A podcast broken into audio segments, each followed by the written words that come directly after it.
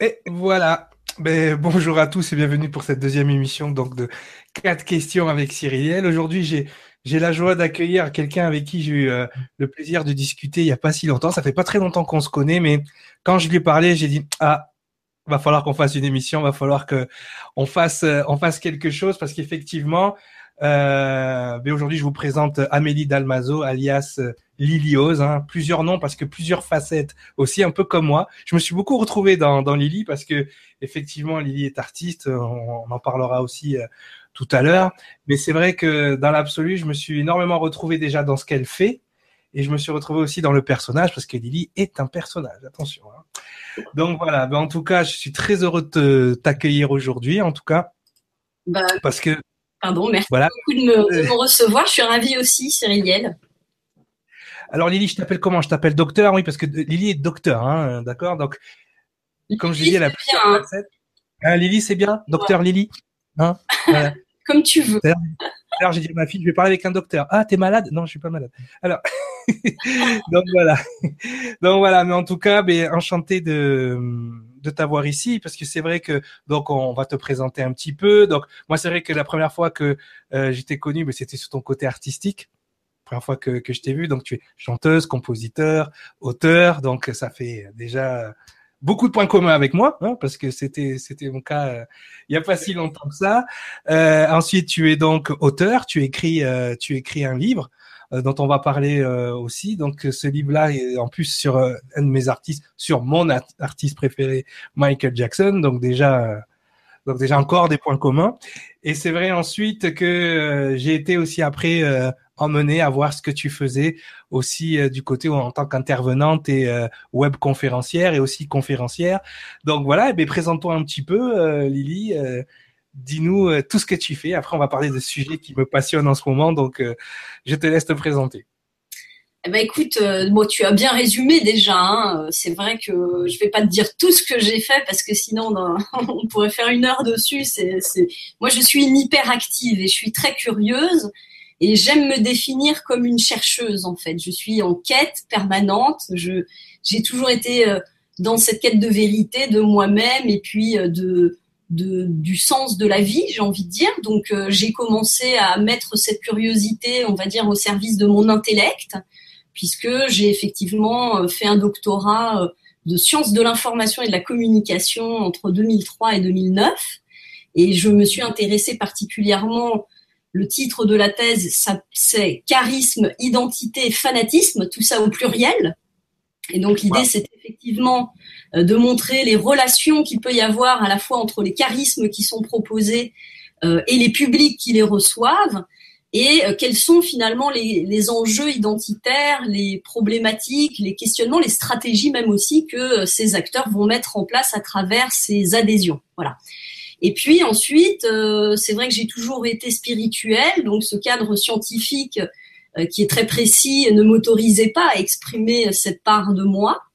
Euh, et donc, quand j'ai fini euh, mon doctorat, j'avais travaillé sur Michael Jackson. C'est pour ça qu'après, j'ai fait un livre euh, à partir de ces recherches pour expliquer un peu le phénomène en fait qui a qui est né et qui a évolué autour de lui et qui continue encore hein, finalement à, à, exister malgré sa mort. Et puis j'ai fait un détour en parallèle parce que j'ai du mal à faire une seule chose en même temps. Donc pendant que je faisais ma thèse, je travaillais pour euh, la télévision, le divertissement. Euh, j'ai travaillé euh, aussi pour l'industrie du spectacle. voilà, je suis devenue directrice de création, manager, productrice. Bref, j'ai du mal à rester en place, hein, on comprend bien.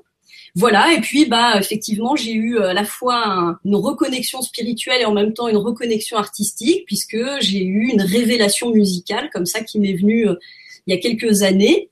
Euh, bah, au moment où finalement j'avais déjà sorti mon livre et euh, je me suis rendu compte que euh, bah, l'intellect n'était peut-être pas finalement la meilleure manière de transmettre les idées, les messages que j'avais envie de communiquer, tout simplement.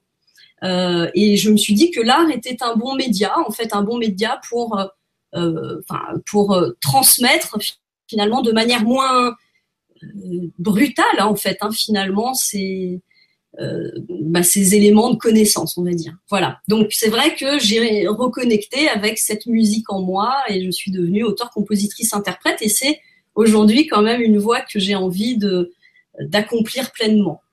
Voilà, je revendique hein, mon côté multipolaire, même si ça fait un peu schizophrénique, même si parfois ah, ça. Moi, comme je t'ai dit, c'est pour ça que je me reconnaissais en toi. la plupart du temps, les gens quand ils essayent de de, de, de me définir, ils, ont du mal puisque je vais dans tous les sens.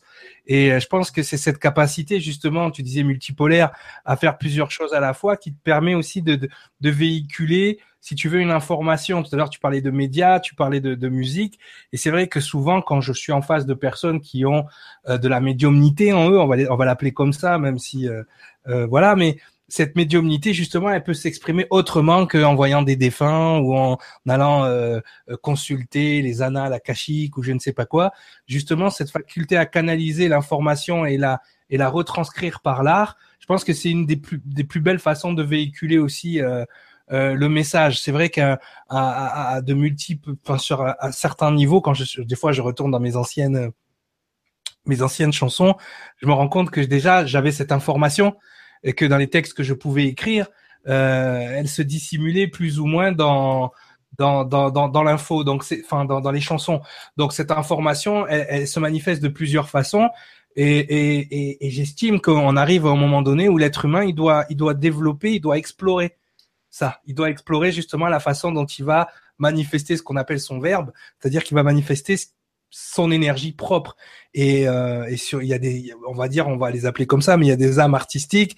Il y en a d'autres qui sont un peu plus euh, on va dire euh, euh manuel par exemple. Manuel voilà guerrière enfin il y a de, il y a de tout. je voudrais réagir à ce que tu dis parce que justement, tu vois, on parle de multipolarité. On va voir ensemble là, je, je pense pendant l'émission que justement l'identité d'un individu est multipolaire. Et ça c'est très important parce que c'est ce qui distingue une personne équilibrée d'une personne qui n'est pas équilibrée. C'est-à-dire qu'une personne qui n'est pas équilibrée va s'investir elle-même, en tout cas dans les phénomènes de fanatisme, hein, c'est exactement ce qu'on retrouve. On va avoir tendance à s'enfermer dans une seule de ces facettes identitaires. Donc en fait, cette idée de déployer la personnalité dans toutes ses facettes et d'investir finalement chacune de ces facettes, euh, c'est pour moi justement euh, le signe d'une bonne santé, quoi, tu vois, quelque part. Et je pense que c'est la direction qu'on doit prendre. Tu vois, euh, euh, on va vers la spiritualité, là, pour rebondir sur ce que tu dis. C'est vrai qu'on nous dit souvent, euh, bah voilà, que l'ego, il faut le détruire, mais en réalité, cet ego, il a besoin de se déployer avant qu'on puisse s'en détacher. C'est-à-dire qu'il a besoin d'être structuré, d'être suffisamment fort avant qu'on puisse se dire bon bah tiens, je vais aller visiter la sphère du dessus. Et s'investir dans toutes ses potentialités, au contraire, accomplir finalement son être, c'est bien le rendre complet et c'est bien euh, le mettre dans le corps, dans la matière et donc quelque part dans cet ego. Hein, la question de l'ego. Complètement. Et, et c'est justement mes coachings tournent essentiellement autour de ça. C'est que euh, surtout quand je suis rentré moi il y a deux ans maintenant dans ce monde, je vais l'appeler moi pseudo spirituel, tu m'en voudras pas. Euh, justement, au lieu de, de, rentrer dans quelque chose d'ouvert, je suis rentré dans quelque chose d'extrêmement euh, replié sur soi, fermé. Euh, vraiment dans, je suis vraiment rentré dans quelque chose qui était à, à l'encontre même euh, de ce qu'on pourrait appeler une ouverture. Et, et, de ce côté-là, bien évidemment, il y a plusieurs écoles, celles qui veulent détruire l'ego, celles qui veulent euh, l'éliminer. Et c'est vrai que moi, je suis arrivé avec mon déjà mon ma façon d'appréhender l'ego. Et c'est vrai que quand j'ai dit aux gens, mais à un moment donné, il va falloir le nourrir pour qu'il soit assez, justement, comme tu as dit, assez solide, assez nourri pour pouvoir te te laisser faire, en fait, te laisser monter à l'étage au-dessus. Oh là là, ça a été une catastrophe. Et, et, et moi, comme je me, je me manifeste dans cette euh, dans cette euh, multipolarité et que je m'y manifeste complètement, euh, j'assume complètement chacune de ces facettes, mais si je me suis rendu compte que dans ce monde, on va dire euh, pseudo spirituel, euh, ben c'était c'était mal vu puisque justement ils sont dans quelque chose de on a l'impression qu'ils sont sortis d'une matrice pour rentrer dans une autre. Et, et à partir de là, il y, a, il y a vraiment, on est sclérosé. Il y a, il y a, quelque chose qui fait que on est extrêmement fermé et tout finalement, on ne sort pas vraiment de cette dualité euh, de départ, mais on en crée une autre et on en crée une autre encore plus euh, rigide. C'est-à-dire que j'avais l'impression que euh, ces gens-là qui se disent, on va dire, éveillés, étaient à un moment donné beaucoup, s'imposaient beaucoup plus de choses que les gens qui ne l'étaient pas finalement. Donc je me dis c'est dommage d'arriver à ce niveau-là, on va dire, de, de, de savoir et de connaissances pour justement s'enfermer. C'est, c'est, moi, je, vais dans ton sens de ce côté-là. Oui, oui. Bon, alors je, je, je dis pas moi que les gens s'enferment, mais c'est vrai qu'on est dans une société qui malheureusement euh, nous enferme. C'est-à-dire que c'est très compliqué aujourd'hui d'assumer son identité multipolaire, hein, parce qu'on est dans une société qui enferme les gens dans des images, qui les réduisent. Euh, c'est un monde de communication, donc la communication, elle a tendance à écraser, à réduire, à simplifier en fait, et à créer des espèces de personnages qu'on appelle des archétypes, et qui sont extrêmement simples. Tu vois, euh, il suffit de regarder les médias, il suffit de regarder la, sphère politique, et on voit bien que chaque personnalité incarne un personnage quoi tu vois je donne un exemple euh, Nicolas Sarkozy c'est le self-made man tu vois c'est euh, voilà euh, euh, François Bayrou ça va être le conciliateur voilà c'est des exemples comme ça mais il faut se rendre compte de ça et c'est vrai que cette question de l'enfermement dans l'image c'est ça là, précisément la question qui est soulevée par l'ego hein, dans la spiritualité après on a peut-être on a du mal à comprendre qu'il y a une différence entre l'image que l'on se fait de soi et le soi. Hein. Donc effectivement, ça, c'est clair, quand on dit l'ego, c'est l'image de soi, et le soi, c'est ce qu'on est vraiment. Euh, maintenant, ce n'est pas parce qu'on détruit l'image de soi ou qu'on la transforme et qu'on la modifie que pour autant on détruit le soi. Et cela est vrai à tous les étages, en fait. C'est-à-dire que oui, on peut entendre le soi comme étant cette part de l'esprit en nous, supérieure, qui évidemment est, quand on remonte l'ascenseur, tu vois, on va dire dans la conscience, qu'on remonte le spectre de l'être, qui est en fait un continuum. Il n'y a pas de distinction entre la personne que nous sommes, l'âme que nous sommes, et au fond, l'esprit qui nous anime tous. Tu vois, on est comme les doigts d'une main où l'esprit commun c'est la main et chacun est un doigt quoi tu vois. Et donc la personne serait tout en l'extrémité du doigt. Donc ce continuum selon l'endroit où on le met c'est sûr qu'on peut voir le soi comme étant ce un euh, qui est finalement complètement uni donc il y a plus il y a plus de distinction il y a plus d'autres il y a plus d'individus il y a plus d'identité il y a plus d'autres donc il faut faire attention on est ici dans un monde où on doit tenir une identité puisqu'on est des individus dans cette manifestation, tu vois. Et donc le danger, c'est effectivement euh, dès lors que dans le vivant, qui nécessairement est une expérience de séparation, de du coup d'altérité, l'autre existe. Hein, euh, si on part dans l'idée qu'on se détruit soi en tant qu'identité, alors on détruit l'autre. Il n'y a plus de possibilité d'échange et de partage. Donc c'est là où il faut bien resituer. Hein, euh, ok, donc c'est l'endroit où c'est l'étage auquel on va mettre la conscience, qui va nous dire si effectivement on est tous un, si on est euh, des, des âmes dans une sphère intermédiaire ou un être galactique, peu importe, euh, et si on est des personnes dans ce niveau, dans cette couche de l'être, tu vois. Euh. Voilà. Mais moi, je pense pas qu'effectivement il faille tuer une part de soi pour euh, pouvoir, au contraire. Moi, je suis pour le déploiement de l'être. Et effectivement, euh, ça commence en tout cas par le déploiement de la personne. Mhm.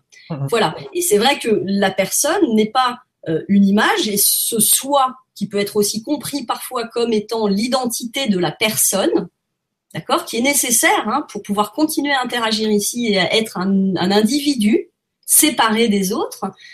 Euh, eh bien, ce, soi, il a besoin à un moment donné de comprendre qu'il n'est pas l'image de soi, tout simplement. Donc, euh, on va se rendre compte que chez ça, c'est quelque chose de fondamental dans le fanatisme et dans le rapport d'aliénation, c'est-à-dire la dépendance affective, qui va se créer d'un individu à un autre individu complet. Et, ce que tu disais, c'est très juste aussi dans la, dans la mesure où effectivement, euh, moi, bon, je le dis avec d'autres mots, mais je parle de singularité, qui à un moment donné, il est important de chérir cette singularité qui fait qui fait que le tout existe parce que nous, on est ce qu'on on est cette personnalité, on est cette identité, et à un moment donné, il faut pas en détruire une au, au, profit de l'autre, mais c'est vrai qu'il y a une grosse différence entre ce qu'on est et ce qu'on pense être. Et, et, et c'est là la, la, la différence. Parce que entre ce que ce qu'on pense être et ce qu'on est, effectivement, il y a, y, a, y a toute une, il y a tout un panel de nous qu'on ne peut pas qu'on ne peut pas euh, ignorer parce qu'à la seconde où on l'ignore, ben on devient ce qu'on pense être définitivement et ce qu'on est ne peut pas s'exprimer. Donc ça c'est ça c'est en, en réalité, c'est très intéressant parce que la spiritualité, dans cette relation à l'ego, et cette question de l'identification, puisque on dit il faut pas s'identifier à son ego. C'est-à-dire, il ne faut mm. pas se prendre pour cette représentation de soi. Ça ne veut pas dire qu'il ne faut pas se prendre pour qui on est. Hein, encore une fois, détruire la représentation de soi ou la transformer ne veut pas dire détruire qui on est. C'est laisser créer une représentation mentale qui nous permette d'accueillir plus largement qui nous sommes. Donc, qui nous permettent de nous identifier à autre chose que simplement cette identité ici, temporaire, euh, voilà, qu'on va utiliser pour cette vie. Mais si déjà on arrive à avoir une identité ici et maintenant, c'est déjà beau. Hein, il faut pas, euh, il faut vraiment entendre qu'aujourd'hui les problèmes de fanatisme sont liés à ce, cette relation identitaire à soi. Précisément, en fait, euh, tu parlais de dualité tout à l'heure. Alors justement, c'est intéressant peut-être de commencer à comprendre ce phénomène à travers cette question de la dualité. C'est que donc l'individu, quand il se regarde dans une glace, il est nécessairement divisé, il est en double, puisqu'il est celui qui se regarde et celui qui est regardé. Et donc finalement, quand on est face à sa propre image dans un miroir, on est surtout confronté au regard que l'on porte sur soi. Ce que l'on voit, c'est ce qu'on pense de soi-même, ce que l'on regarde, en fait, comment on se regarde. C'est ce qui explique que parfois on passe devant un miroir, on est bien luné, on se sent fort, on se sent beau, et là on se regarde, on se dit ah je suis pas mal, et puis on nous fait une réflexion ou peu importe où un jour on est mal luné, on repasse devant cette glace et on se trouve moche et nul. Tu vois, alors qu'on n'a pas changé. Oui, le filtre, le filtre lui a changé par contre, c'est-à-dire que ce qu'on projette à ce moment-là euh, a changé. Oui, c'est ça, c'est super intéressant parce que euh, c'est ce que je m'évertue à dire aux gens, c'est-à-dire que euh, et souvent je l'explique moi la numérologie. Dans la numérologie, si tu veux, le jour représente la lune et suivant si tu es bien luné ou mal luné, ce champ électromagnétique justement qui qui contrôle notre identité, mais va te faire voir les choses et recevoir les choses de façon complètement différente. Donc c'est pour ça qu'il faut faut faut bien euh, faut bien faut bien comprendre qu'à un moment donné, encore une fois, on va projeter des choses à travers le positionnement aussi dans lequel nous on s'est mis. Donc ça c'est c'est hyper important. C'est vrai que sur l'aspect de fanatisme, on, on, va en parler tout à l'heure, mais c'est vrai que moi je l'ai je l'ai vécu et je le vis encore. Euh, ce qui est intéressant à, à, à voir, c'est ce que nous, l'intention qu'on va mettre dans quelque chose et comment elle est perçue. Et ça, c'est moi en ce moment, je te dis, j'utilise toujours ce mot, ça me passionne, mais vraiment en ce moment, j'essaie de, de, de, voir les différentes euh, les différentes réactions que je peux euh, susciter uniquement en étant moi. Tu vois, sans sans essayer de changer. Ça, si tu veux bien, on va on va parler après de la face émetteur, c'est-à-dire un peu plus tard. Mais je, je voudrais d'abord finir sur ce que je dis par rapport à euh, ce miroir, parce que c'est quelque chose de très important, parce qu'en fait, la relation que ces gens, euh, que ces fans ont envers toi ou envers une idole, c'est la relation qu'ils ont face au miroir. Hein mm. Alors, ce miroir, justement, donc quand on est divisé, on est deux. Mm. Mais en réalité, selon notre humeur, comme tu l'as dit, on va créer différentes images de soi. Donc, il va y avoir l'image de soi idéale, d'accord, mm. celle que j'aimerais être. Je, tiens, si j'étais plus plus plus jeune, plus intelligent. Alors plus jeune, c'est difficile comme idéal quand même, mais disons euh, si j'étais plus intelligent, plus riche, enfin tu vois des choses à conquérir quoi. Euh, quelque part, je me sentirais mieux. Tu vois, on a tous un idéal pour soi-même dans lequel on aimerait qu'on aimerait atteindre. D'accord? Donc ça, on va dire que c'est le moi idéal. C'est cet imaginaire, cette image qu'on a créée de ce moi idéal. Et puis, comme on est aussi bah, quand même des êtres complexes et qu'on se rend bien compte qu'on est très imparfait quand même dans cette personnalité, hein, j'entends. Euh, eh bien, on va euh, créer une autre image qui est celle du, de la, du mauvais, tu vois, le monstre en fait. Toutes les choses qu'en soi on ne veut pas voir, toute cette ombre, toute cette, toutes ces peurs, toutes ces choses qu'on n'assume pas, euh, on va les mettre dans l'autre image. Et en fait, souvent, on va penser qu'on est ce qu'on appelle le clivage de ce moi, donc cette dualité intérieure, on va penser qu'on est soit le parfait, soit le mauvais. Et on peut pas être les deux, tu vois, c'est ce qui fait que parfois, alors ça dépend des gens, hein, bien sûr, plus comment est structurée ton identité, etc. Mais en réalité, l'humain s'enferme dans cette image qui est comme le dieu Janus dans la mythologie romaine, un, un personnage avec deux visages qui finalement basculent tout le temps et ne peuvent jamais se faire face ou fusionner en un seul. Et évidemment, et c'est là où la, on sort de cette problématique. Hein, cette problématique, c'est ce qu'on appelle, et on en a tous entendu parler de ce mot, le narcissisme. Ça n'est pas le narcissisme, ça n'est pas de s'aimer soi-même, c'est de se prendre pour une image. Et ça, c'est mortifère, et c'est pour ça que dans la mythologie grecque, Narcisse meurt de sa situation d'aliénation à une image qu'il cherche à atteindre tout le temps. Or, c'est dans le vivant qu'on doit s'incarner et non pas dans l'image idéale qu'on se représente de soi. D'accord? Pour pouvoir sortir de cette aliénation qui nous concerne tous, j'expliquerai pourquoi ça nous concerne tous, euh, on doit comprendre, on doit sortir du plan du miroir. Donc autrement dit, on doit sortir de ce moi idéal et de ce moi monstre qui tout le temps passe de l'un à l'autre pour se réunifier en dehors, dans, revenir dans cet espace de celui qui s'observe dans le miroir, dans en fait ce qu'on appelle le je. Celui qui se pense, celui qui s'observe, celui qui est observé par le je. Tu vois? Et donc, je te disais, on en avait parlé un petit peu euh, au téléphone euh, quand on s'est eu, que c'est une certaine manière ça, la fameuse trinité, c'est de sortir de ce plan du miroir qui t'enferme et qui t'empêche d'accéder à la vérité complexe et composite d'un être qui est à la fois lumière et ombre et qui doit et qui est, et qui est légitime de s'assumer dans cette dans ce contraste, dans ce paradoxe. Complet, complet. Et ça, et, ça, c'est vrai qu'on en avait parlé au téléphone, ça m'avait, ça m'avait tilté parce que c'était, c'était, j'aime avoir une autre façon euh, d'expliquer, enfin que quelqu'un m'explique d'une autre manière ce que euh, ce que j'ai validé, ce que j'essaye de transmettre aussi, parce que c'est important et, et, et c'est vrai que moi, je suis toujours justement, j'explique toujours les choses avec cette métaphore de, de, la, de la lumière, de la projection, de l'information, un peu du film. Toi qui as été dans les milieux du média, c'est vrai que il y a une partie de nous qui est encodée dans la dans la bobine et il y a la partie de nous qu'on projette. Et effectivement, cette cette projection là, euh, elle est perçue aussi en fonction de la manière dont les gens nous projettent aussi. Donc c'est c'est c'est ce c'est c'est ce c'est un jeu hein, entre les deux projections qui fait que à un moment donné les gens vont projeter une version de toi ou ils vont ils vont projeter une version de moi ou de, du voisin et finalement il y a des moments où on se rend compte que la version qu'on a projetée n'est pas celle qui est et c'est c'est là qu'on qu'on arrive à ben, soit une, une, surprise euh, agréable ou soit euh, désagréable. Alors justement, c'est intéressant que tu dis, euh, voilà, c'est les autres qui nous projettent aussi. Alors ça, c'est très intéressant et justement, ça me permet de d'expliquer pourquoi c'est une problématique universelle et qu'on a tous cette question à dépasser par rapport à l'image de soi et la compréhension de sa véritable identité.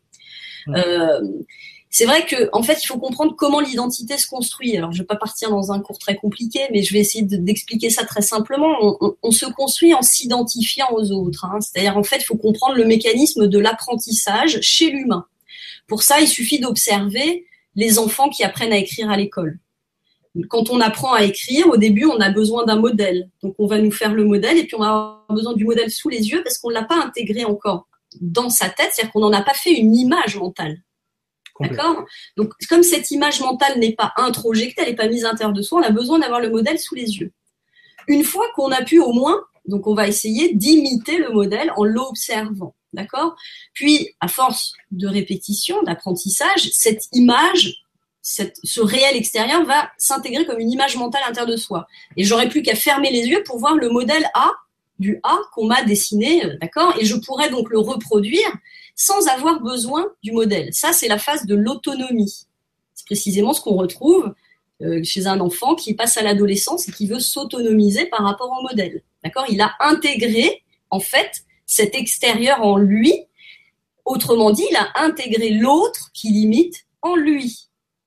OK? Et puis ensuite, évidemment, pour s'autonomiser complètement, il faut plus qu'il soit dans une imitation stricte. Il faudrait qu'il soit dans l'assimilation. C'est-à-dire, je m'approprie ce A qu'on m'a appris et je fais mon propre A. Et au moment où je fais mon propre A, alors j'ai fait de, j'ai intégré complètement la connaissance à l'intérieur de moi au point d'en faire un outil qui est propre à ma singularité. Tu vois? Et donc c'est exactement ce qui se passe, c'est que quand on est, euh, quand on construit cette identité personnelle, on va s'identifier aux modèles qui nous nourrissent, donc qui nous inspirent, nos parents, notre entourage, Et puis plus tard, les modèles que la société nous offre, donc euh, les stars, euh, les, héros qui, nous, qui peuplent notre quotidien quelque part. Euh, on s'identifie à eux tout simplement pour pouvoir acquérir nous-mêmes les qualités qu'il nous manquent. Donc par exemple, on va apprendre à être parents parce que nos parents ont été parents et qu'ils nous ont transmis leur manière d'être parents, tu vois.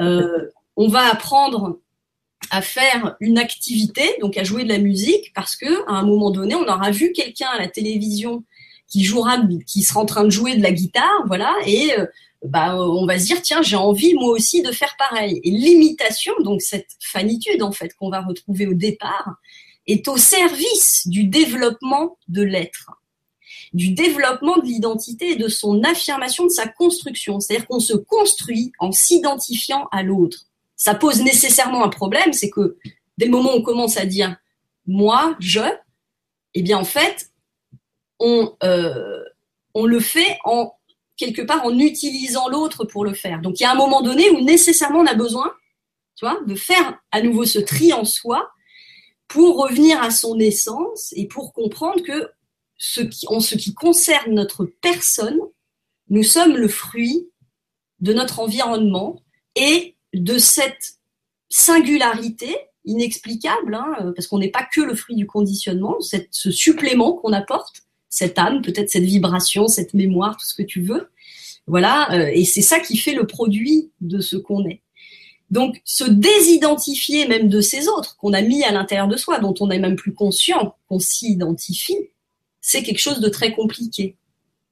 Et ces regards que les autres portent sur nous peuvent être effectivement des regards qu'ensuite on va reproduire. Par exemple, euh, si on t'a euh, on t'a dit par exemple que tu chantais mal quand tu étais petit, tu as donné légitimité à la parole de cet autre, qui du coup a fait que tu as euh, intégré en toi cette voix qui va te dire dans ta tête tu chantes mal. Et bien on l'entend parler cette voix. C'est moi ce que j'appelle donner son pouvoir, c'est-à-dire que à un moment donné les gens ils implantent ils implantent en nous une idée euh, qui n'est pas nous, mais qu'on on va acquérir comme étant nous, comme tu chantes mal ou ceci ou cela. Et, et c'est vrai qu'à un moment donné, on va donner du pouvoir à, à, à cette idée. Et, euh, et donc, euh, moi en coaching, je me bats avec les gens un petit peu pour leur faire récupérer ce pouvoir-là, leur souveraineté euh, par rapport à ça. Mais ce que tu dis, c'est très juste. Moi, ça m'est arrivé puisque quand j'étais très jeune, hein, déjà vers 7-8 ans, ben, je suis tombé fan de Michael Jackson. Et c'est vrai que tout mon parcours ensuite, on va dire du côté artistique, ça a été ben, pendant de mes 8 à mes 15 ans à peu près, ben je, je suivais mon oncle dans des euh, dans des discos mobiles et je faisais des, des, imitations avec mon chapeau, mon gant, ma petite tenue à paillettes, mes petits mocassins noirs. Et je et, et, et sincèrement je j'étais vrai alors je, je, aujourd'hui, je m'en rends compte, mais euh, ma façon de me, à partir du moment où je mettais mon chapeau sur ma tête et que la musique démarrait, j'étais Michael Jackson. Dans le sens où, euh, que ce soit au niveau chorégraphique, que ce soit au niveau euh, gestuel, au niveau de la structure de pensée, maintenant que je sais comment ça fonctionne, euh, j'étais euh, complètement Michael Jackson. Et, et, et, ça a été un, et ça a été un moment, alors pas de déchirement, mais quasiment de soulagement parce que ça m'arrivait plus tard dans d'autres sphères. Quand je me suis mis moi à, ma, à mon propre style de musique et que j'ai commencé à faire de la musique moi, il y a eu ce détachement de Michael à un point qu'il y a eu quelques quelques années où effectivement presque je, je regardais quasiment plus, j'écoutais plus, euh, je, je, je m'intéressais plus trop euh, juste du coin de l'œil, mais quand je suis devenu mon propre artiste, ben je me suis détaché de ce moment-là. Donc oui, artistiquement, ça m'a servi, le mimétisme m'a servi à apprendre à danser, à me tenir sur scène, il m'a appris à chanter, puisque c'est vrai que même quand je chante, on me, dit, on me faisait souvent remarquer que les techniques que j'utilisais, la façon de respirer, étaient sensiblement euh, similaires aux siennes. Donc c'est vrai qu'à à un moment donné, ça, ça, ça, il a été important pour moi de devenir mon propre artiste et je, quelque part, j'ai bénéficié de toute cette partie de, euh, de fanatisme et de mimétisme. Bien sûr. Et tu vois, en fait, précisément, tu as réussi ce parcours d'identification. C'est-à-dire que souvent, on présente les fans comme des gens qui ont des problèmes psychologiques, mais pas du tout. Ce sont des gens qui sont en construction identitaire. Et ce qu'ils font, en fait, leurs adhésions servent à construire leur identité. Alors là, tu as un bon exemple, justement. Voilà, euh, je pense que tous les gens qui ont été inspirés un jour à faire quelque chose ont possiblement fait une rencontre. Alors ça peut être une rencontre avec un objet, avec une œuvre, avec euh, une personne ou avec un artiste, peu importe. Mais en tout cas, ils ont fait une rencontre qui leur a euh, révélé le potentiel dormant en eux, tu vois, d'une certaine manière. Et donc, effectivement, ils ont eu envie de le conquérir. Et pour ça, quel meilleur moyen que euh, de se laisser guider par ces, images qui nous sont proposées, ces modèles qui nous permettent justement, par l'imitation, entre autres, hein, de, de nous conquérir nous-mêmes. Alors justement, ça nous permet de là d'aller vraiment franchement sur le sujet de, des fans. Et je pense qu'il y a une chose d'abord importante à dire sur les fans, c'est que donc ils sont dans des stratégies identitaires. Ça n'est pas, ils ne font pas ça pour rien. Euh, ils font ça vraiment pour pouvoir se construire. Donc il n'y a pas fait à s'inquiéter ou à dénoncer. Évidemment, il y a dans cette fanitude un spectre, c'est-à-dire qu'il y a des degrés, il y a des types de fanitude aussi. C'est-à-dire qu'il n'y a pas un seul type de fan. On voit bien que euh, il y a le fan collectionneur, par exemple, qui n'est peut-être pas le même que le fan groupie ou que le fan euh, imitateur. Tu vois, et puis il y a des experts, et puis on verra qu'il y a euh, comme ça un certain nombre de d'idéal types, on pourrait dire, tu vois, de, de, qui pourraient être définis autour des comportements qui vont être mis en place par les fans.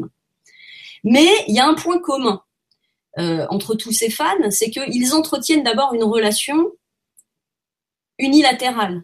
C'est-à-dire que c'est une relation avec euh, où eux sont investis affectivement, mais où l'autre, qui est dans l'ignorance de leur existence souvent, n'est pas investi affectivement. Donc ça, ça crée une première problématique, c'est la question de ce désir que j'ai projeté à l'extérieur de moi, ce modèle que je voudrais m'approprier, vu qu'il est lointain et qu'il est immatériel, puisque c'est une image, comment je fais pour me l'approprier Et c'est parce qu'il y a une difficulté d'appropriation, alors parfois parce que l'objet est inaccessible, trop inaccessible, et que bah il est impossible de se l'approprier, mais le marketing la commercialisation des objets, etc. est là pour nous permettre l'appropriation de l'image. Tu vois, tu vas acheter euh, une tasse, un t-shirt, enfin là, des objets ou même euh, les produits de la star, par exemple, ça va te permettre de, en la consommant, en fait, de l'approprier d'une certaine manière. Il y a des gens qui vont essayer de s'approprier cette star euh, en créant eux-mêmes, par exemple, des fonds d'écran pour designer euh, leur ordinateur, ou euh, des photomontages, ou des tableaux, ou peu importe. Hein, ça, le fan créatif est un autre type de fan encore qui, comme les autres, cherche à s'approprier cette image lointaine, cet idéal lointain. Et c'est normal parce que tant qu'ils n'ont pas approprié cette image, ils vont en dépendre. Ils vont être suspendus dans une relation unilatérale où leur affect ne peut pas faire retour en eux tu vois? Et donc, ce qui se passe en fait dans une relation de fan à une star, c'est un peu ce qui se passe aussi dans la suggestion amoureuse. Souvent, dans les relations amoureuses au sens pas d'amour, hein, je parle d'amoureux, donc c'est un peu différent, c'est-à-dire c'est une manière de se projeter euh, à travers un désir dans l'autre et d'en dépendre hein, d'une certaine manière, de, de, de placer son idéal personnel en un autre. Tu vois, par exemple, dans les relations fusionnelles, cette idée qu'on peut plus vivre sans l'autre, euh, très clairement, c'est qu'on a mis son moteur vital intérieur, énergétique, dans cet autre. C'est exactement ce qui se passe chez un fan. C'est que lui, il a tout investi dans cet autre qu'il a identifié comme une part de lui. C'est là où il est fan, puisque, comme je l'ai expliqué tout à l'heure, le fan, précisément, va investir son énergie psycho-affective, donc euh, c'est ce moteur-là vital, euh, dans une seule facette de lui. Donc, si par exemple c'est un fanatique, euh, je sais pas, qui se définit à travers sa nationalité, bah, il va dire moi je suis breton, je sais pas, on va prendre un breton, tu vois, pour fâcher personne. J'adore les bretons, hein, j'ai rien contre les bretons. ils vont se fâcher pareil. Euh, bah, Paris, Paris, Voilà. Alors, prendre un Parisien, tu vois, un Parisien, tu vois, qui, qui revendique son identité locale. Voilà. Donc, Lui, il prend son identité locale pour ce qui définit en priorité sa personne. En réalité, le Parisien, il est parisien, mais il est sans doute aussi un homme ou une femme, tu vois. Il a euh, une, appartient à une classe d'âge, il a un métier, donc il a une identité professionnelle, il a une identité nationale, donc il est français, il a une identité transnationale ou supranationale, donc il est européen, voire occidental, possiblement il a une identité religieuse. Tu vois, donc en fait, c'est cette superposition des identités qui va, encore une fois, faire la singularité d'un point de vue de la personne, j'entends bien, d'un individu. Voilà. Et donc, ce fan, lui, il a projeté, il a identifié dans, dans le monde extérieur une image qui semble répondre à l'image qui se fait de son désir. Tu vois, genre, ah tiens, c'est ça que je cherchais. Donc il y a un moment, souvent dans la fanitude, tu as, un point de révélation. Ah, j'ai trouvé ce que je cherchais. Oui, c'est ça. Oui. souvent d'ailleurs, l'acte de fanitude lui-même ne sert qu'à commémorer euh, le souvenir de cette intense révélation avec son désir intérieur. C'est-à-dire que l'autre est venu nous révéler à nous-mêmes dans notre désir de devenir. C'est d'ailleurs exactement ce qui se passe dans une relation justement amoureuse. C'est que cet autre va être investi de tous nos désirs de devenir. Tu vois? Et donc l'autre, dans cette situation-là, n'est pas un autre, il n'est pas une personne, il est une image dans laquelle on a projeté un, un ensemble de choses qui nous appartiennent, qui font désir chez nous et qui nous guident vers notre accomplissement personnel en fait. D'accord? Donc voilà, ça c'est la première chose qui est importante de comprendre, c'est que tous les fans, alors je ferai une exception euh, tout à l'heure, mais euh, tous les fans qui sont dans une relation d'affect positif envers une mhm. star sont dans une quête d'appropriation de cet autre. Donc c'est pour ça qu'ils vont être des groupies qui vont essayer de poursuivre ou de rendre réciproque la relation, parce que la groupie c'est ce qu'elle veut, elle veut être, elle veut entrer dans la vie de la star, rendre cette réciprocité réelle. Euh, le fan collectionneur, lui, va tenter de s'approprier en accumulant des objets et peut-être même l'objet, tu vois, l'objet, le Graal, quoi, celui qui va être, qui va lui, lui permettre de ressentir plus que tout le lien qu'il entretient avec sa personnalité. Donc, par exemple, les fragments du corps, tu vois, les cheveux, les boudons, on sait que c'est des choses qui se vendent. Hein. oui, non, mais c'est vrai. Hein. C'est vrai la tenue qui a été portée par la star ou son peigne, tu vois, quelque chose qui a touché le corps euh, te rapproche encore plus de ce, de ce vivant, de cette image qui, pour le coup, euh, est réduite à une image dans notre relation à cet autre, tu vois. Euh, le, donc il y a le, fan créatif, lui, va tenter de créer un univers créatif. Donc on va retrouver ça, par exemple, chez les fans d'Harry Potter, tu vois, la Potter mania, là, les Potterheads, je sais plus comment ils s'appellent, euh, qui vont créer des scénarios alternatifs de Harry Potter qui vont euh, écrire leurs propres histoires avec leurs héros et qui, d'une certaine manière, puisqu'ils ne peuvent, d'une certaine manière, faire venir l'objet à eux, ils vont aller à l'objet en injectant eux-mêmes des contenus qui, et c'est ça qui est fabuleux, vont devenir parfois des, des, des supports d'identification pour les autres fans. C'est-à-dire que si je fais des tableaux ou des représentations de Michael Jackson, eh bien, je vais les proposer à la consommation collective, à l'appropriation collective via les réseaux, etc. Je vais proposer mes œuvres et certains vont les acheter et voir, peut-être demain, on viendra me demander des autographes. Tu vois? Et ça se passe la même chose avec le sosie. Donc le sosie, c'est encore un autre type de fan qui lui effectivement est un imitateur. Alors c'est un imitateur extrême, c'est-à-dire que lui il va non seulement imiter la posture, donc la posture c'est le fait de chanter par exemple, mais il va également euh, imiter l'attitude, donc la gestuelle, les mouvements, et il va imiter l'apparence, donc il va se travestir. Euh, donc le sosie, c'est vraiment celui qui va cultiver à l'extrême cette imitation. Et là encore, dans une tentative, d'une certaine manière, d'appropriation de l'image de l'autre. Donc on voit bien hein, que ça s'exprime dans chacune des catégories. Et alors, c'est intéressant encore le, fan expert. Le fan expert, lui, il va essayer d'entrer en maîtrise euh, de l'objet de croyance, en devenant un, euh, bah c'est celui qui maîtrise chaque degré de l'œuvre, etc. Et ce qui est très intéressant, c'est que là encore, la stratégie euh, identitaire qui est mise en place par cet expert, c'est de trouver une forme de valorisation sociale au sein de la communauté de fans. Parce qu'en fait, on peut conquérir son identité à la fois à l'intérieur de soi, ce qu'on va appeler euh, l'identité, le sentiment intime de son identité, l'identité psychique, tu vois, le sentiment de soi, euh, qui va être plus ou moins clair selon les individus, selon si on aura bien justement posé ses limites mentales avec cet autre. C'est pour ça que c'est important de ne pas diluer tout de suite euh, l'ego, parce qu'en fait, si on fait pas ça, et eh ben en fait, c'est ça qui fait qu'on peut tomber dans les maladies mentales, hein. c'est-à-dire euh, le, le, en fait les psychoses sont des gens qui justement ne peuvent plus mettre cette comment dire cette différence entre ce qui est à l'intérieur d'eux, ce qui est reçu sur un plan, on va dire, et ce qui est sur le plan extérieur, quoi.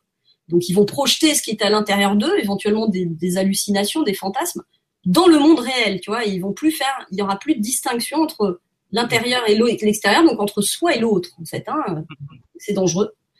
Et donc je reviens à mon, idée sur l'expert et là le système de valorisation, deuxième manière de se valoriser ou de réussir une stratégie identitaire, c'est de trouver de la reconnaissance sociale. Un individu est un être social, il a besoin aussi d'être que son existence soit reconnue dans la société. Or, on sait que par exemple chez les experts, il y a des études sociologiques qui ont été faites hein, chez les fans experts, on se rend compte c'est souvent des gens qui sont euh, diplômés, qui ont euh, bah, d'une certaine manière un certain niveau déjà possible d'expertise dans un domaine, mais qui n'ont pas pu, euh, par les circonstances de la vie sans doute, euh, trouver un métier, par exemple, qui était à la hauteur de leurs compétences. Et donc ils sont quelque part frustrés. Enfin, c'est pas un bon mot. Hein, c'est pas un mot. D'ailleurs, c'est pas un mot connoté hein, quand je dis ça, mais ils sont dans une forme de euh, de manque de reconnaissance de leur véritable valeur, si tu veux. Et donc, du coup, en, en, allant sur des objets secondaires qui appartiennent à la subculture, c'est-à-dire, euh, aujourd'hui, qu'est-ce qui distingue un expert de euh, Mozart d'un fan expert de Lady Gaga? En fait, mm. il n'y a aucune différence qu'on soit expert de Napoléon ou qu'on soit expert de euh, Cindy Crawford. La seule différence, c'est le regard que la société pose sur notre objet d'expertise. Ah, Mozart, c'est noble, alors tu es un expert reconnu, tu vois?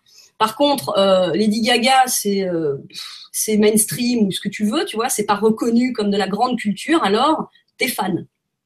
Mhm. Faire attention aussi avec ça, tu vois, avec ce qu'on appelle euh, le fan, il y a un regard social. Hein. le fan, il est hors d'une norme sociale, en fait. Donc, pour finir mon explication sur les experts, l'expert de Lady Gaga, bah, il va entrer dans une micro-communauté qui est celle de la communauté des fans, et il va, il va retrouver le même microcosme que dans la société, et donc il va pouvoir trouver enfin une place et une reconnaissance de son expertise. Mieux encore, souvent, le fan expert, c'est lui qui crée les sites internet, qui écrit les livres, et qui donc, du coup, devient lui-même une personnalité fédératrice qui va rassembler cette communauté. Mm. Tu vois Donc, en fait, le, fan devient leader d'une certaine manière.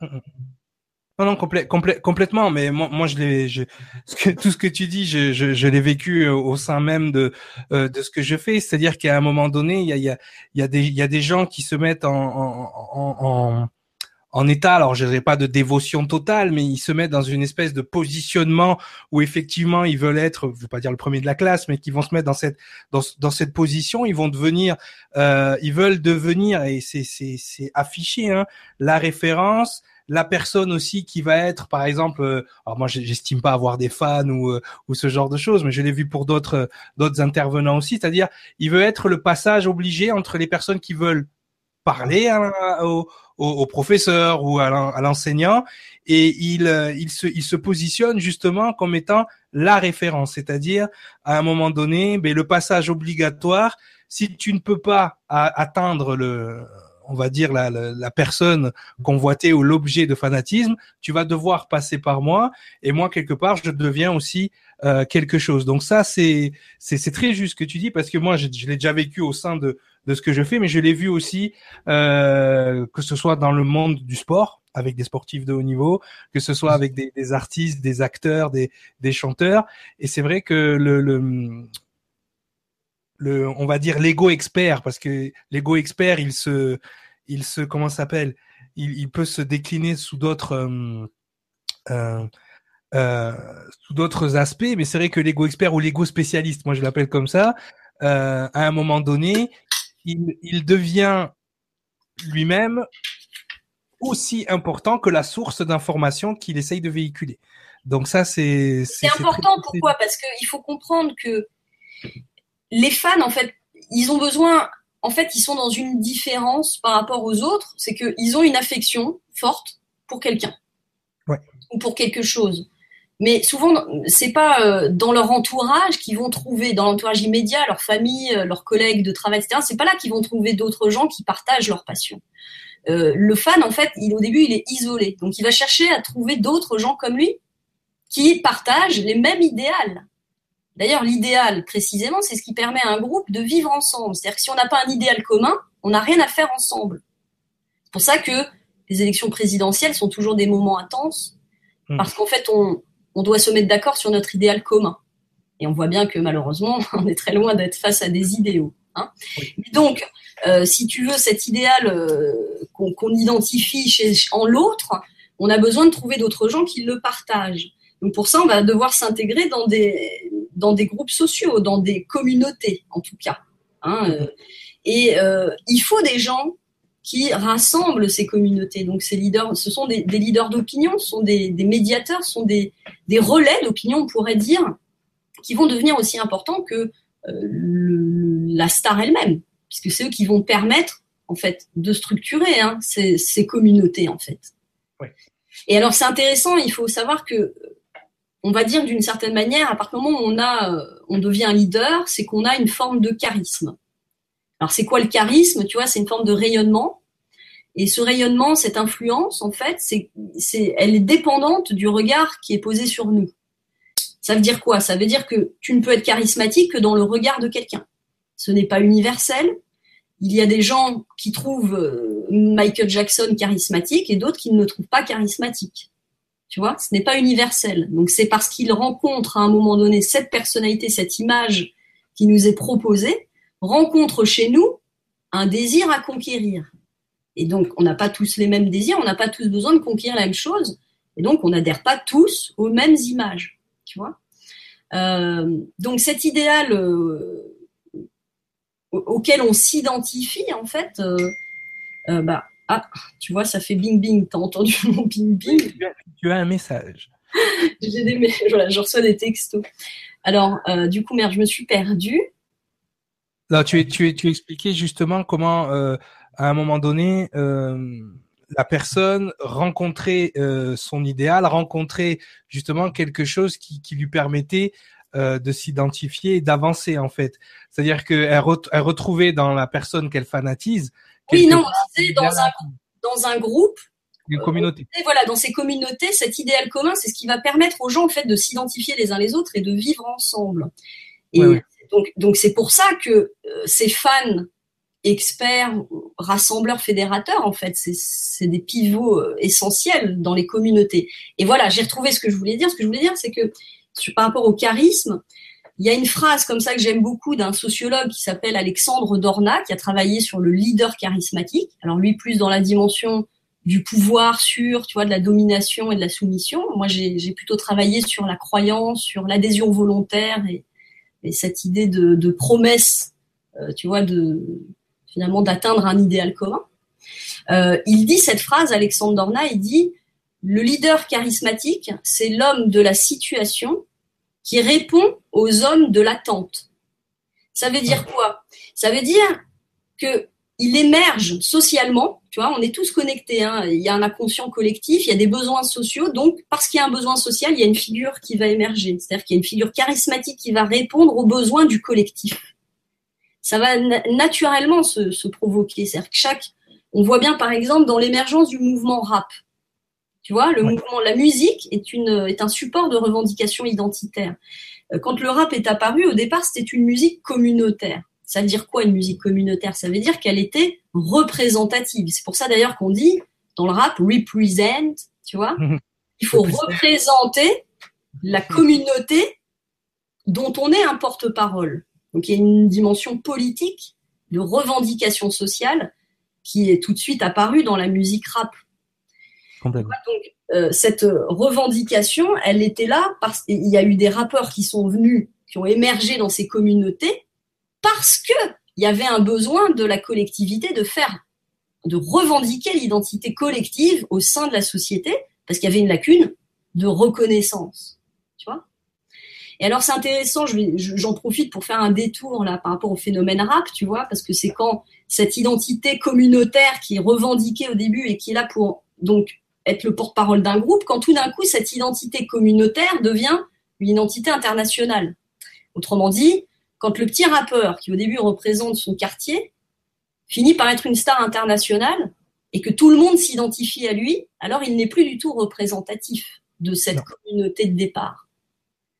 Donc c'est le moment où en général la communauté qui l'a porté à son origine va dire ah il nous a trahi, il a vendu son âme, il est devenu commercial. On entend ça tout le temps. Hein? tu sais plus d'où tu viens.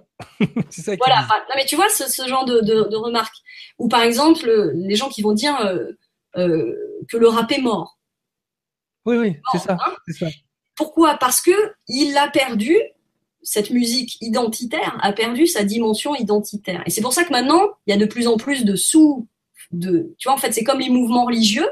C'est une identité qui va se répandre et elle va être appropriée par des blancs, des riches, tu vois des gens qui n'ont rien à voir avec les ghettos euh, noirs américains de l'origine. Euh, et tout d'un coup, bah, les mecs vont dire, bah non, c'est pas, c'est nous, on n'est pas les mêmes. Et donc, on va faire le rap de la East Coast, le rap de la West Coast, le rap du 95, le rap du, du 75, tu vois, le rap de, Marseille.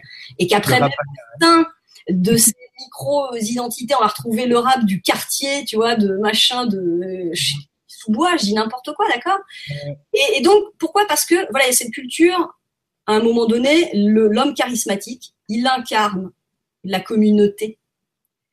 Alors, tu vois, il y a deux, on voit bien qu'il y a déjà deux contextes différents. C'est quand la communauté, la figure charismatique émerge parce qu'il y a une communauté qui est en demande de, de revendication sociale ou de visibilité. Et de l'autre côté, il y a une personnalité qui est là et qui va fédérer une communauté qui va se structurer autour d'elle.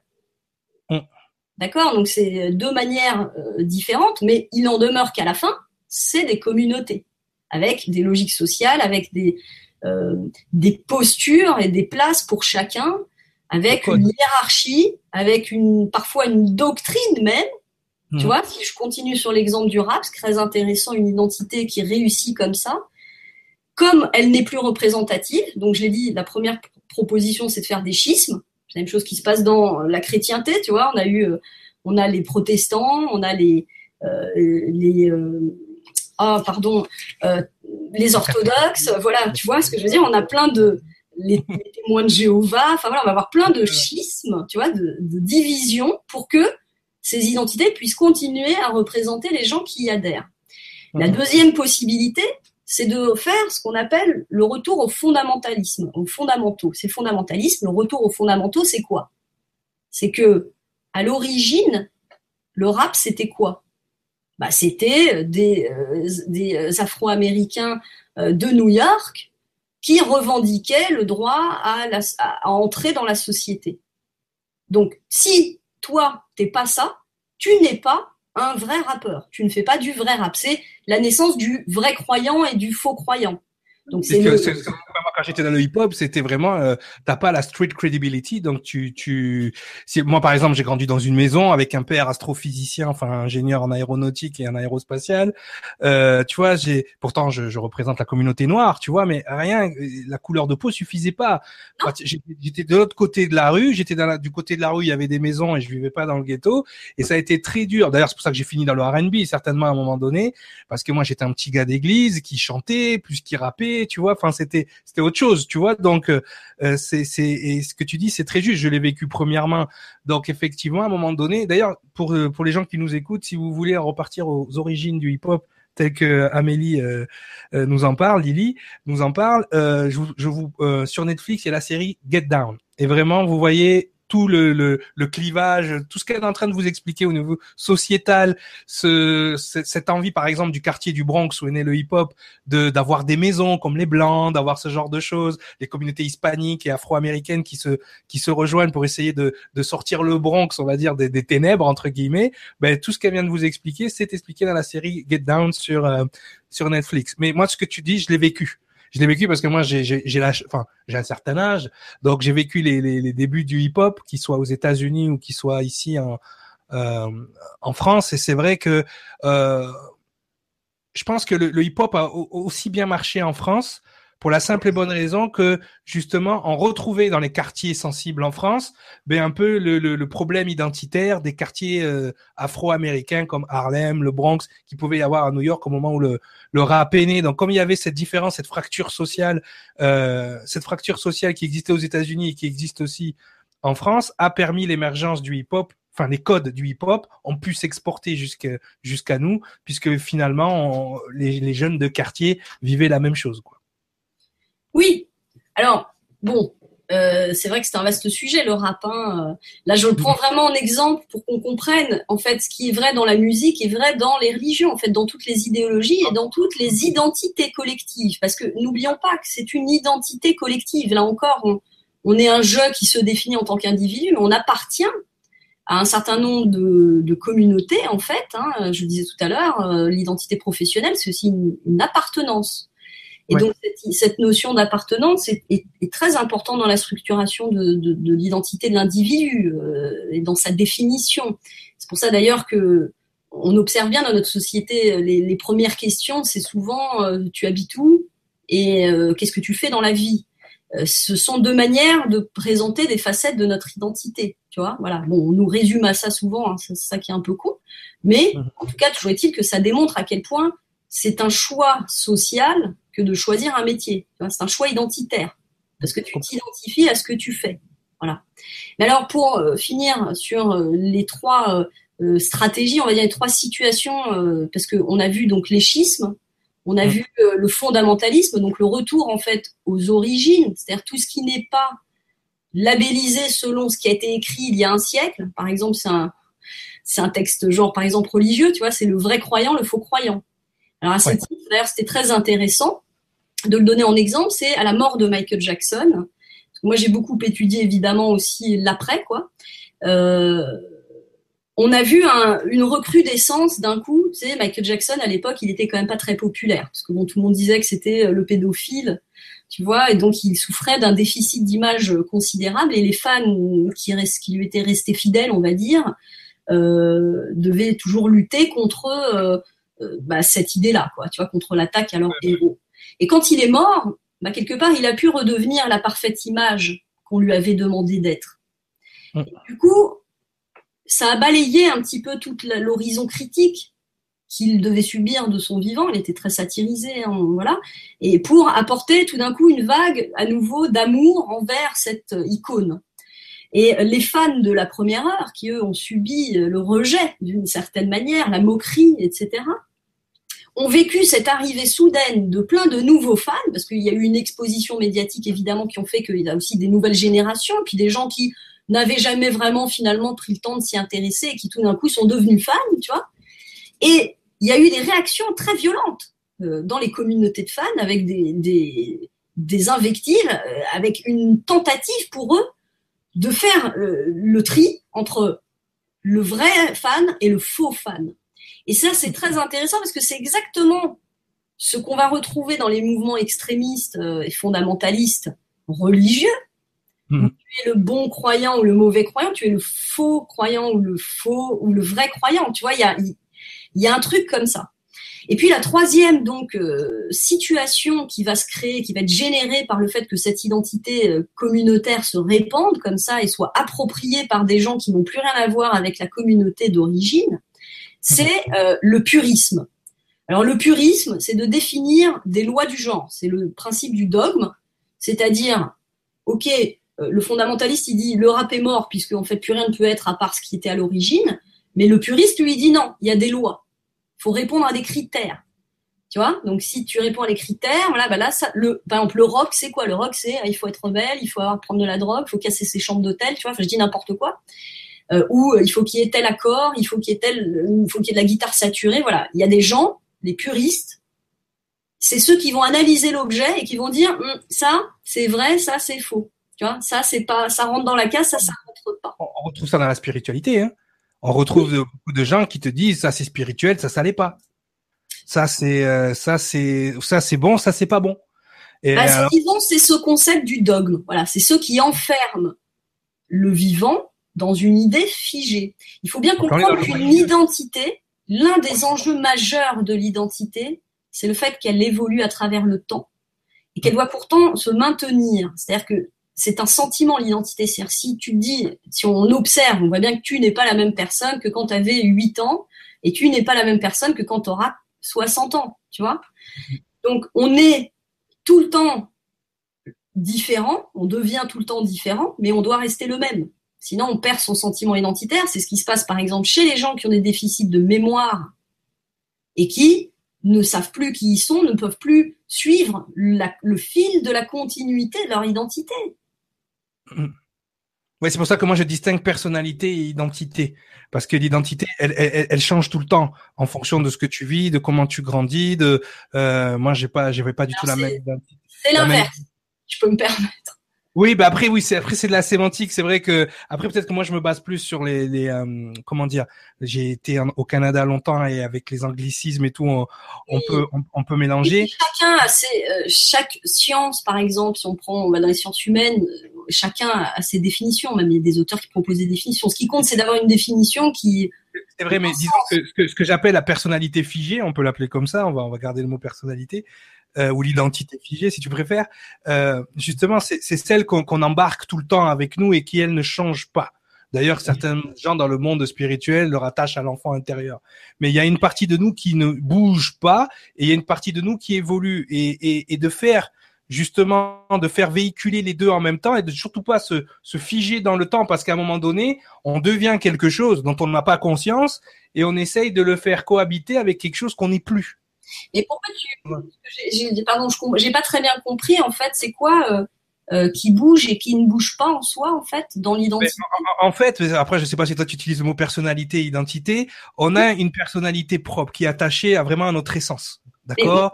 Euh, ah voilà, donc toi tu pars sur le plan spirituel en fait, pas d'un point de vue psychique même sur un plan de vue psychique, c'est qu'à un moment donné, ce, ce, plan de vue psychique est une projection de ce, de ce plan spirituel. C'est-à-dire que elle, elle bouge pas quoi qu'il arrive, ça, ça, nous définit. Tu vois, c'est cette, c'est ce qu'on est. Bah, bon, après, c'est vraiment des questions de, de définition. Hein. Oui, après, c'est la sémantique. Je sais qu'on n'a pas le même vocabulaire. La personnalité, elle change. Tu peux être timide à 5 ans et hyper extraverti à 40. C'est pas ton identité, ça. Tu vois, pour moi, l'identité, c'est. Quand je parle, quand je parle de personnalité, je parle vraiment de l'ensemble de, justement, l'ensemble de tes, euh, euh, l'ensemble des informations qui te caractérisent quoi qu'il arrive. Après ça, ça, va, ça va évoluer. Et, et, pour moi, la seule chose qui change, par exemple, là, on part sur un plan de vue spirituel avec les incarnations qui changent. L'identité que j'ai dans cette incarnation n'est pas la même que celle que j'avais. Quand je parle d'identité, c'est paperasse, moi, tu vois. Ton nom, ton nom de famille, euh, tu vois, c'est ça. Voilà. C'est euh, ton nom de famille, ce que tu es, dans quel, voilà. Donc, voilà, alors que moi, pas du tout. Hein. non, mais on est sur de la sémantique différente. Mais c'est pour ça que la dernière fois, quand tu me parlais, j'entendais avec des mots différents, mais le concept est le même. C'est-à-dire que à un moment donné, on se, on, on, on a une partie de nous qui est figée dans le temps et une partie de nous qui évolue et que la plupart du temps, les gens qui ont un conflit intérieur, c'est parce que la, la, partie qui a évolué, euh, enfin, ils ont, ils sont pas en conscience de la partie qui a évolué et des, des nouveaux, des nouvelles choses qu'ils ont à apporter et à amener dans l'instant tu vois, et ils sont encore attachés à ce qui a, ce qui est, ce qu'ils ont figé eux dans le temps. Oui, mais alors justement, qu'est-ce qui est figé en vérité, si je peux me permettre hein, de rebondir sur ça? Ce qui est figé, c'est l'image de soi. C'est ça. Le fameux ego, c'est cette image de soi. Ce n'est pas le soi. Le soi, pas, quand, devenir, attends, être eux en fait.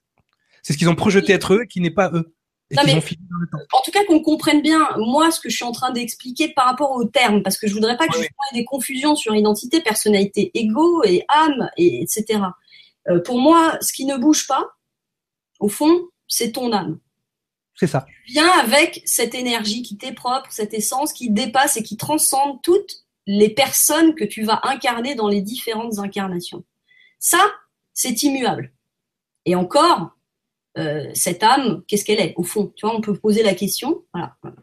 Euh, donc sur cette question-là, moi personnellement d'immuabilité, je dirais en tout cas, euh, et je reste dans mon dans ma dans mon approche parce que si je commence à entrer dans des approches spirituelles, c'est compliqué. Tu vois, on peut plus. Il faut pas mélanger.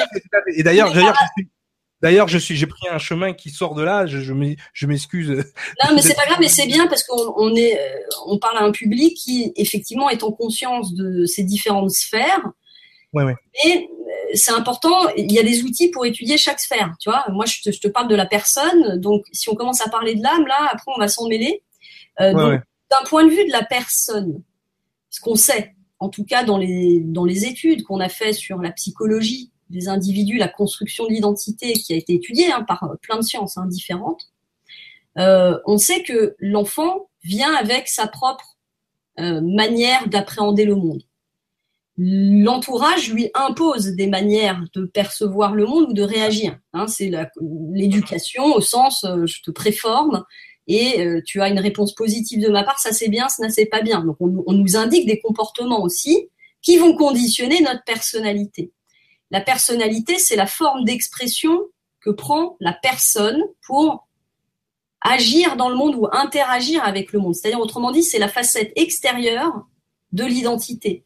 La, la personnalité, c'est la facette manifestée de l'identité. Ce que moi j'appelle identité, et là je vais, euh, voilà, dans vraiment une définition, je dirais assez euh, profonde, c'est la relation, à mon sens, c'est la relation qu'on entretient avec soi-même. Je m'explique. Si j'ai un problème d'identité avec moi-même, autrement dit, je n'assume pas quelque chose en moi. Cela va donc générer chez moi une forme de disharmonie qui va s'exprimer à travers ma personnalité. Je vais devenir susceptible.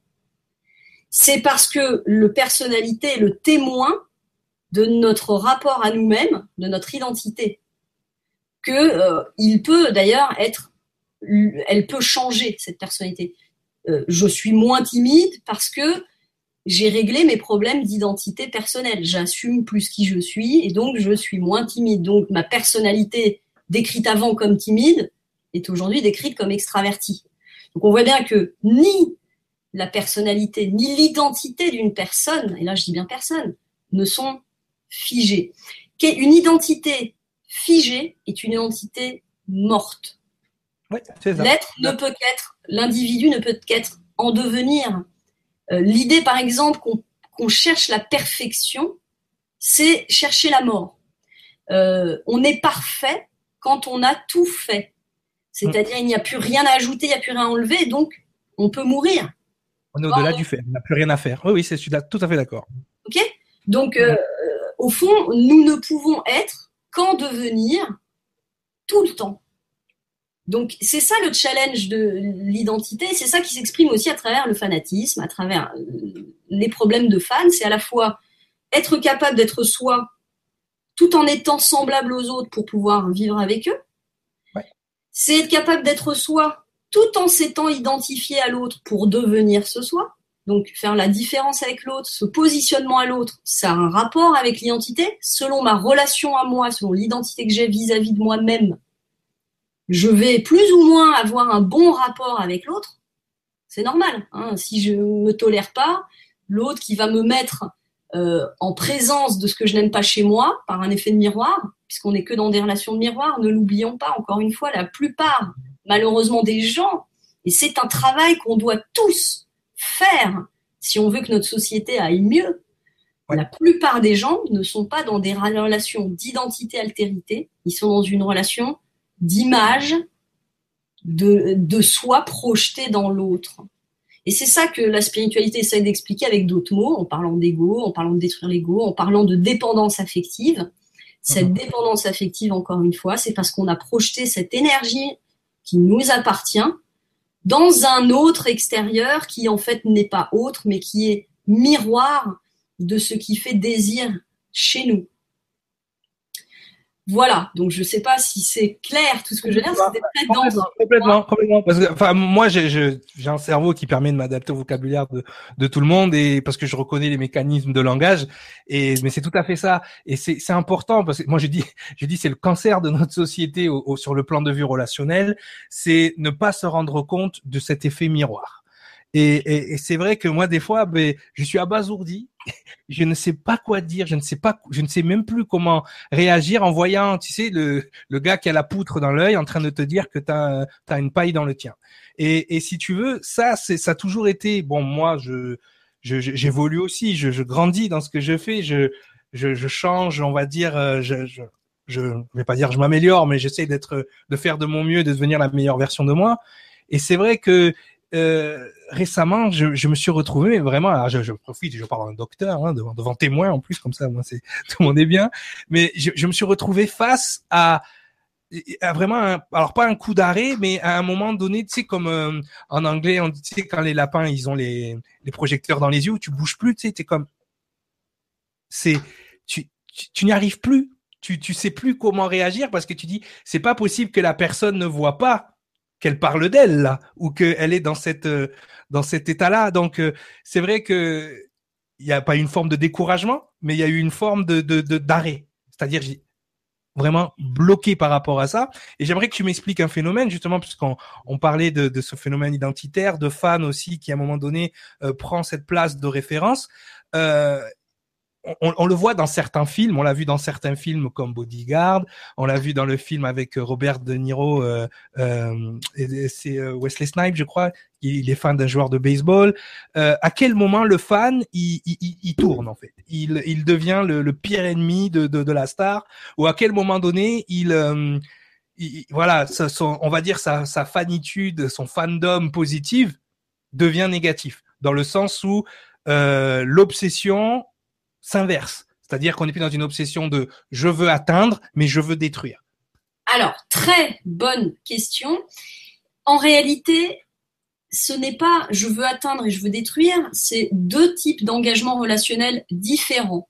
C'est-à-dire qu'on ne passe pas de l'un à l'autre. En fait, on est déjà dans le deuxième positionnement. Alors justement, j'ai dit tout à l'heure, le point commun entre tous les fans, c'est la recherche de l'appropriation. C'est vrai pour ce que je disais, les fans positifs effectivement, les, on peut considérer, en tout cas moi c'est ce que j'ai proposé effectivement dans mon étude, euh, c'était d'intégrer dans ce concept de fans ce qu'on appelle les fans détracteurs en fait, les fans détracteurs et les fans harceleurs et tous ceux qui sont euh, même des où j'ai proposé le mot fanopathe, c'est-à-dire les des fanatiques psychopathes, tu vois, qui vont aller jusqu'à tuer euh, leur quoi.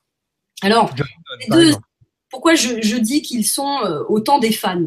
Que les autres, même s'ils sont dans une dynamique négative, d'affect négatif, c'est que comme les autres, ils vont dépenser une certaine énergie psycho-affective pour être en relation avec cet autre qui est une image. Quand on crée un fan club anti-Justin Bieber, euh, une page sur Facebook, on anime régulièrement, qu'est-ce qu'on a à gagner concrètement? Le mec, il gagne pas d'argent, il a, voilà, donc c'est qu'il est quand même dans une relation à cet autre imaginaire, en tout cas imaginé, enfin voilà, proposé, qu'il va, qui va se manifester par un affect négatif. Pourquoi y a-t-il un affect négatif? En fait, c'est le contraire de ce qui se passe dans, chez un affect positif. Quand le fan normal, lui, veut atteindre l'idéal inaccessible, l'autre qui, lui, en fait, non pas est en recherche d'appropriation, mais en fait veut rejeter cet autre parce que chez lui, la limite entre cet autre et lui n'est pas claire. C'est-à-dire que, à l'inverse de l'autre, qui est en distanciation, l'autre est en intrusion de la star. C'est-à-dire que la star est intrusive dans sa vie. Elle le menace depuis euh, à l'intérieur de lui-même. Hum. on peut prendre un exemple simple, euh, peut-être pour comprendre ça. C'est par exemple le, le déséquilibré qui avait euh, poignardé euh, Bertrand Delanoë euh, en raison de son homosexualité. Hein, le maire de Paris à l'époque a été, je ne sais plus en quelle année, mais il y a quelques années, a été poignardé par un, fou, un, homophobe. Bon, le cas de l'homophobie, par exemple, c'est précisément cette autre qui est présentée, qui encore une fois révèle un désir chez soi, mais qui cette fois n'est pas un désir accepté c'est-à-dire que ça éclaire en soi, c'est l'ombre, c'est le monstre. C'est ce fameux autre du miroir, l'idéal monstrueux, enfin le l'autre monstrueux, le moi monstre, qui n'est plus le moi idéal, qui tout d'un coup est, est rappelé. Et donc, qu'est-ce que ça veut dire monstre? C'est le monstre, il révèle, il monstre, tu vois, il, dans la, ça vient de la mot, du mot monstration. Et donc, l'autre devient monstrueux à partir du moment où il révèle en nous quelque chose qu'on ne veut pas assumer. Tu vois? Donc en fait, quand tu as une réaction négative, quand un fan va être dans une dynamique négative, c'est que d'une certaine manière, en tout cas destructive, hein, parce que le harcèlement c'est encore autre chose, j'en parlerai après. Euh, en tout cas, quand il est dans une dynamique de détruire, de conspuer publiquement, euh, de créer du bruit, c'est que il a, là encore une fois, parce qu'il est dans cette relation à l'autre, dans laquelle, à laquelle il s'est identifié malgré lui, besoin, lui, d'exister, quoi, face à cette relation, face à cet autre idéal écrasant, en fait, qui le, qui l'écrase dans sa personnalité. Donc, il va devoir, à un moment donné, un peu comme un, un adolescent qui fait une crise d'adolescence, tu vois. Euh, l'adolescent, il aime son parent, mais il est tellement, il s'est tellement identifié à ses parents qu'à un moment donné, il sait plus où il est lui. Donc, par réaction, pour pouvoir s'autonomiser, il va dire je vais être tout sauf toi. Donc, je vais faire le contraire de toi. Donc, il va être en réaction. Il est toujours pas dans son identité. Il est dans cette phase où, par contre, il y a eu tellement une identification forte qu'il a besoin de dire attends, ça c'est pas moi. Tu vois, moi, hop, je te pousse parce que c'est pas clair dans ma tête. Si tu es clair vis-à-vis de ta différence à l'autre, tu n'as pas besoin de le chasser, de le tuer. Tu vois, l'adolescent qui, euh, qui dit merde à ses parents en se faisant une crête sur la tête, s'il n'a pas à un moment donné besoin de dire merde à ses parents, bah il fait pas une crête sur la tête. Tu comprends ce que je veux dire?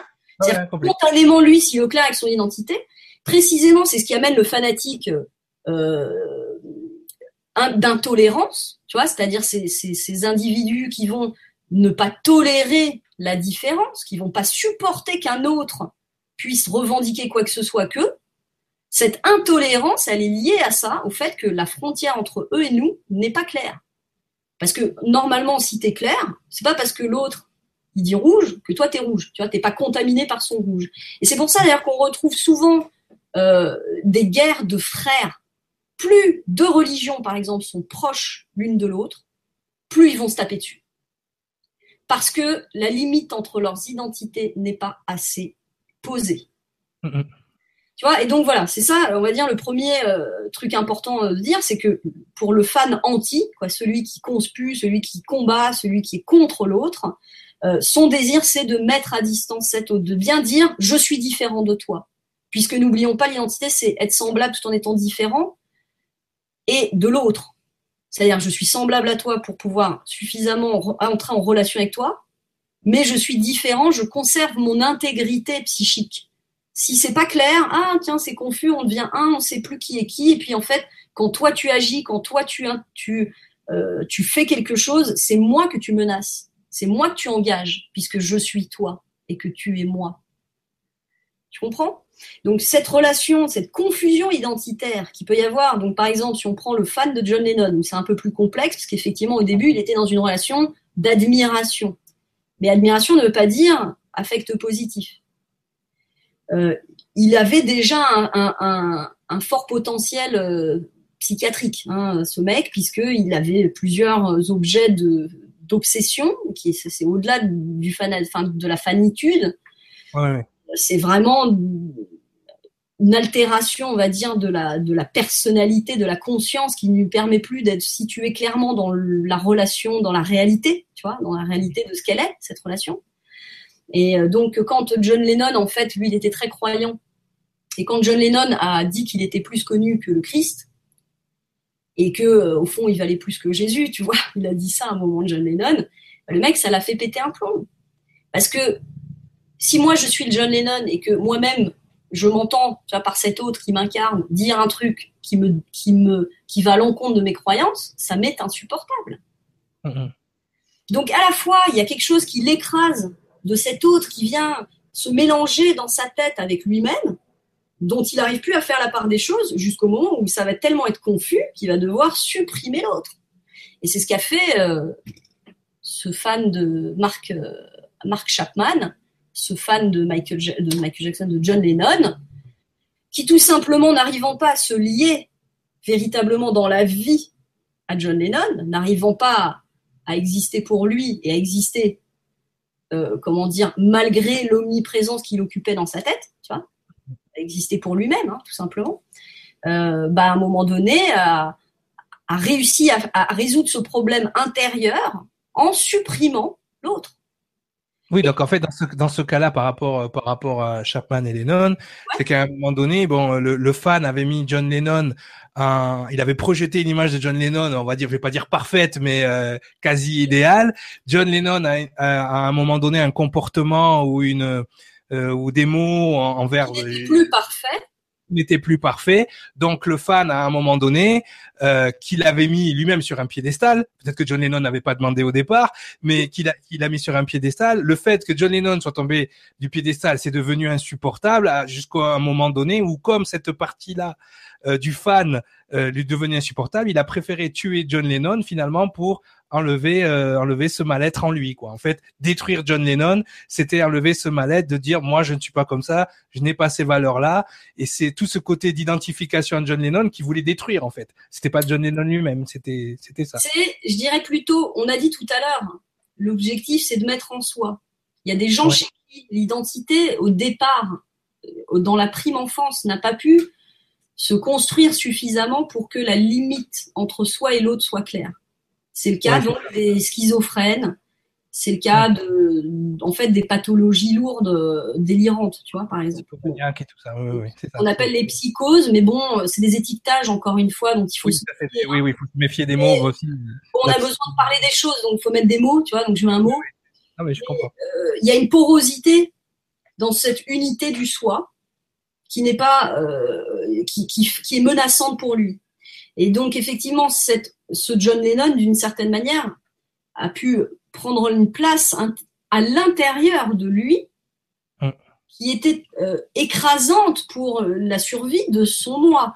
Tu disais tout à l'heure l'identité, tu disais c'est ton identité nationale, mais en fait on a une identité par exemple, on a une identité psychique, donc c'est cet sentiment unitaire de soi qui sait faire différence entre soi et l'autre, ça c'est fondamental.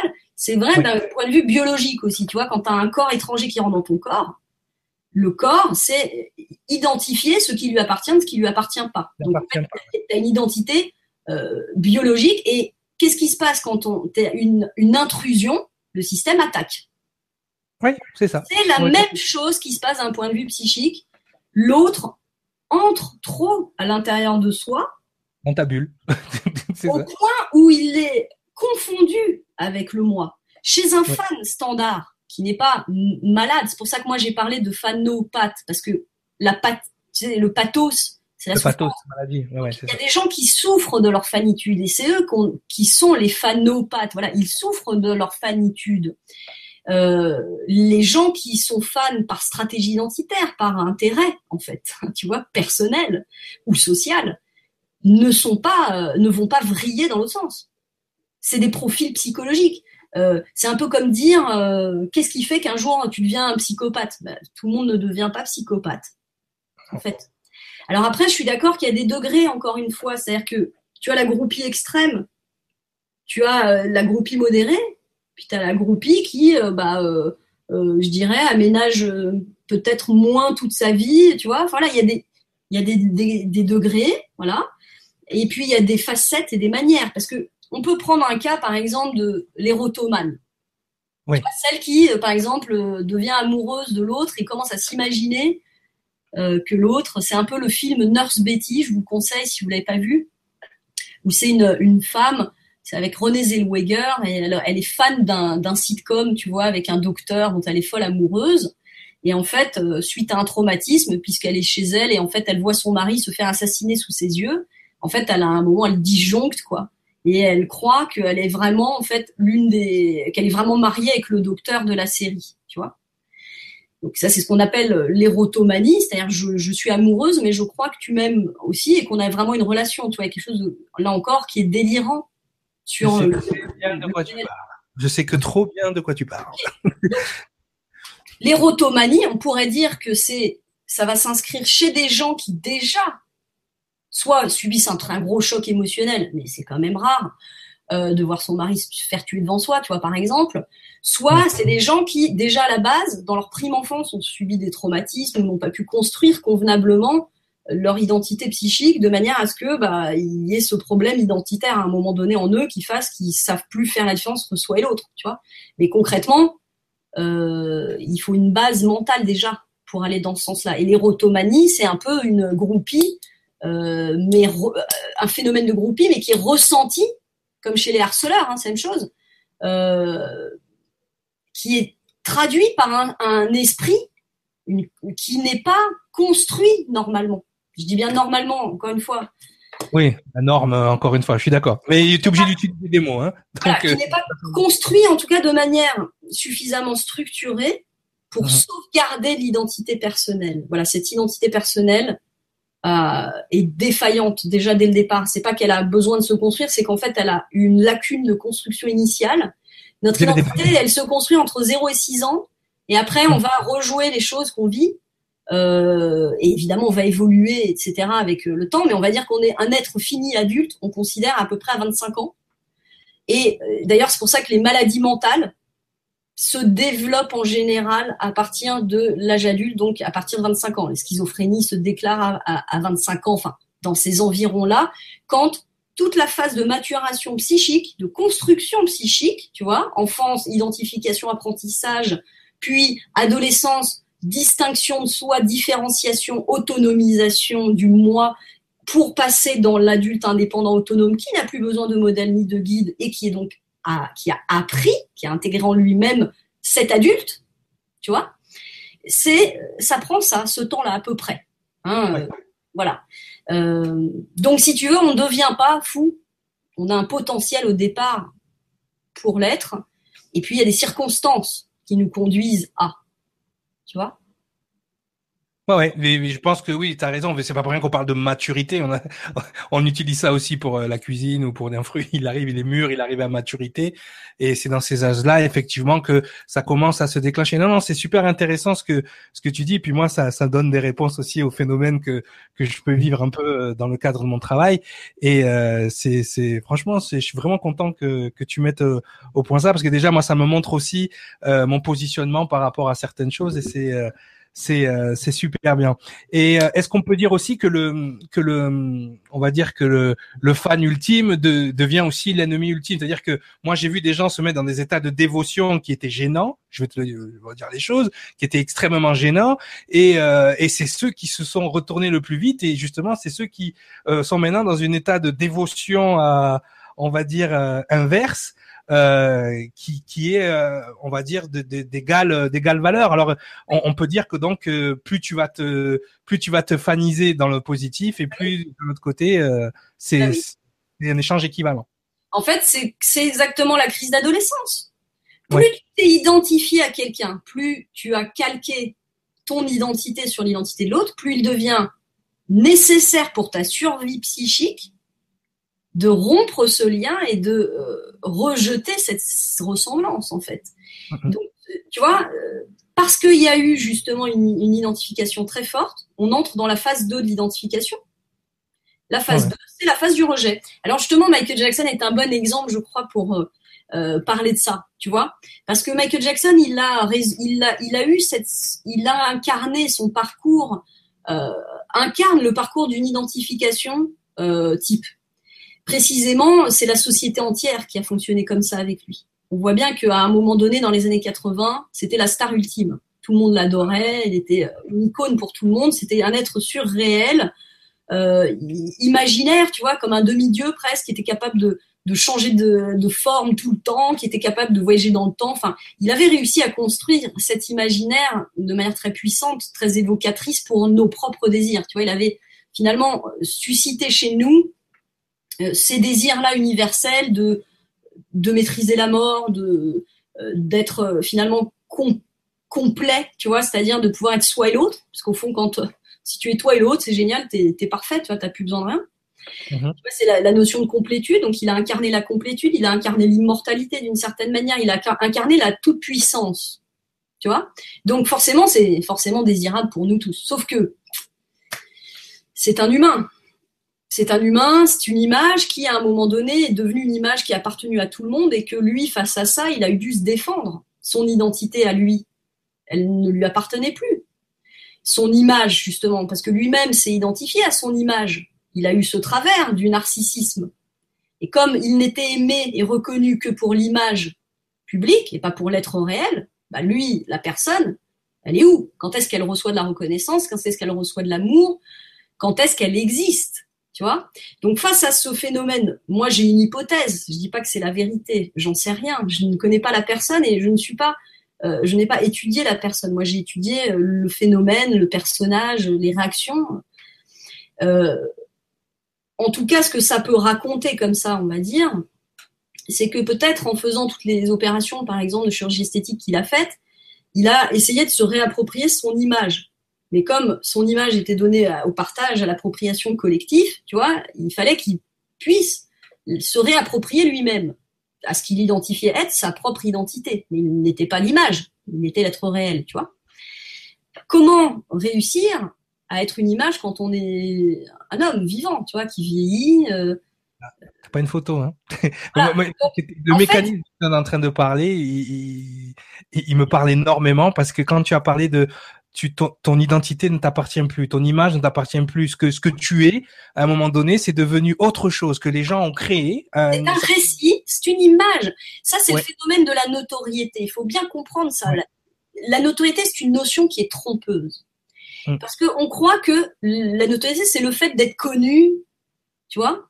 Mais en fait, les personnes les plus connues sont aussi les plus méconnues. C'est-à-dire que ce qui est connu, c'est ton personnage tu, quand tu te médiatises, là, on est des images. Pour les gens, on n'existe pas. Ouais. Ni corps ni chair, et nous ne sommes pas des personnes. Euh, donc, nous devenons un récit. Alors, pour devenir un récit, c'est un peu plus complexe. Ça ne s'agit pas de tomber une fois, passer une fois à la télé. Euh, pour devenir un récit, il faut engendrer une, une série d'histoires qui elles-mêmes vont être reliées par un fil conducteur et qui va engendrer un récit, on pourrait dire une mythologie, tu vois.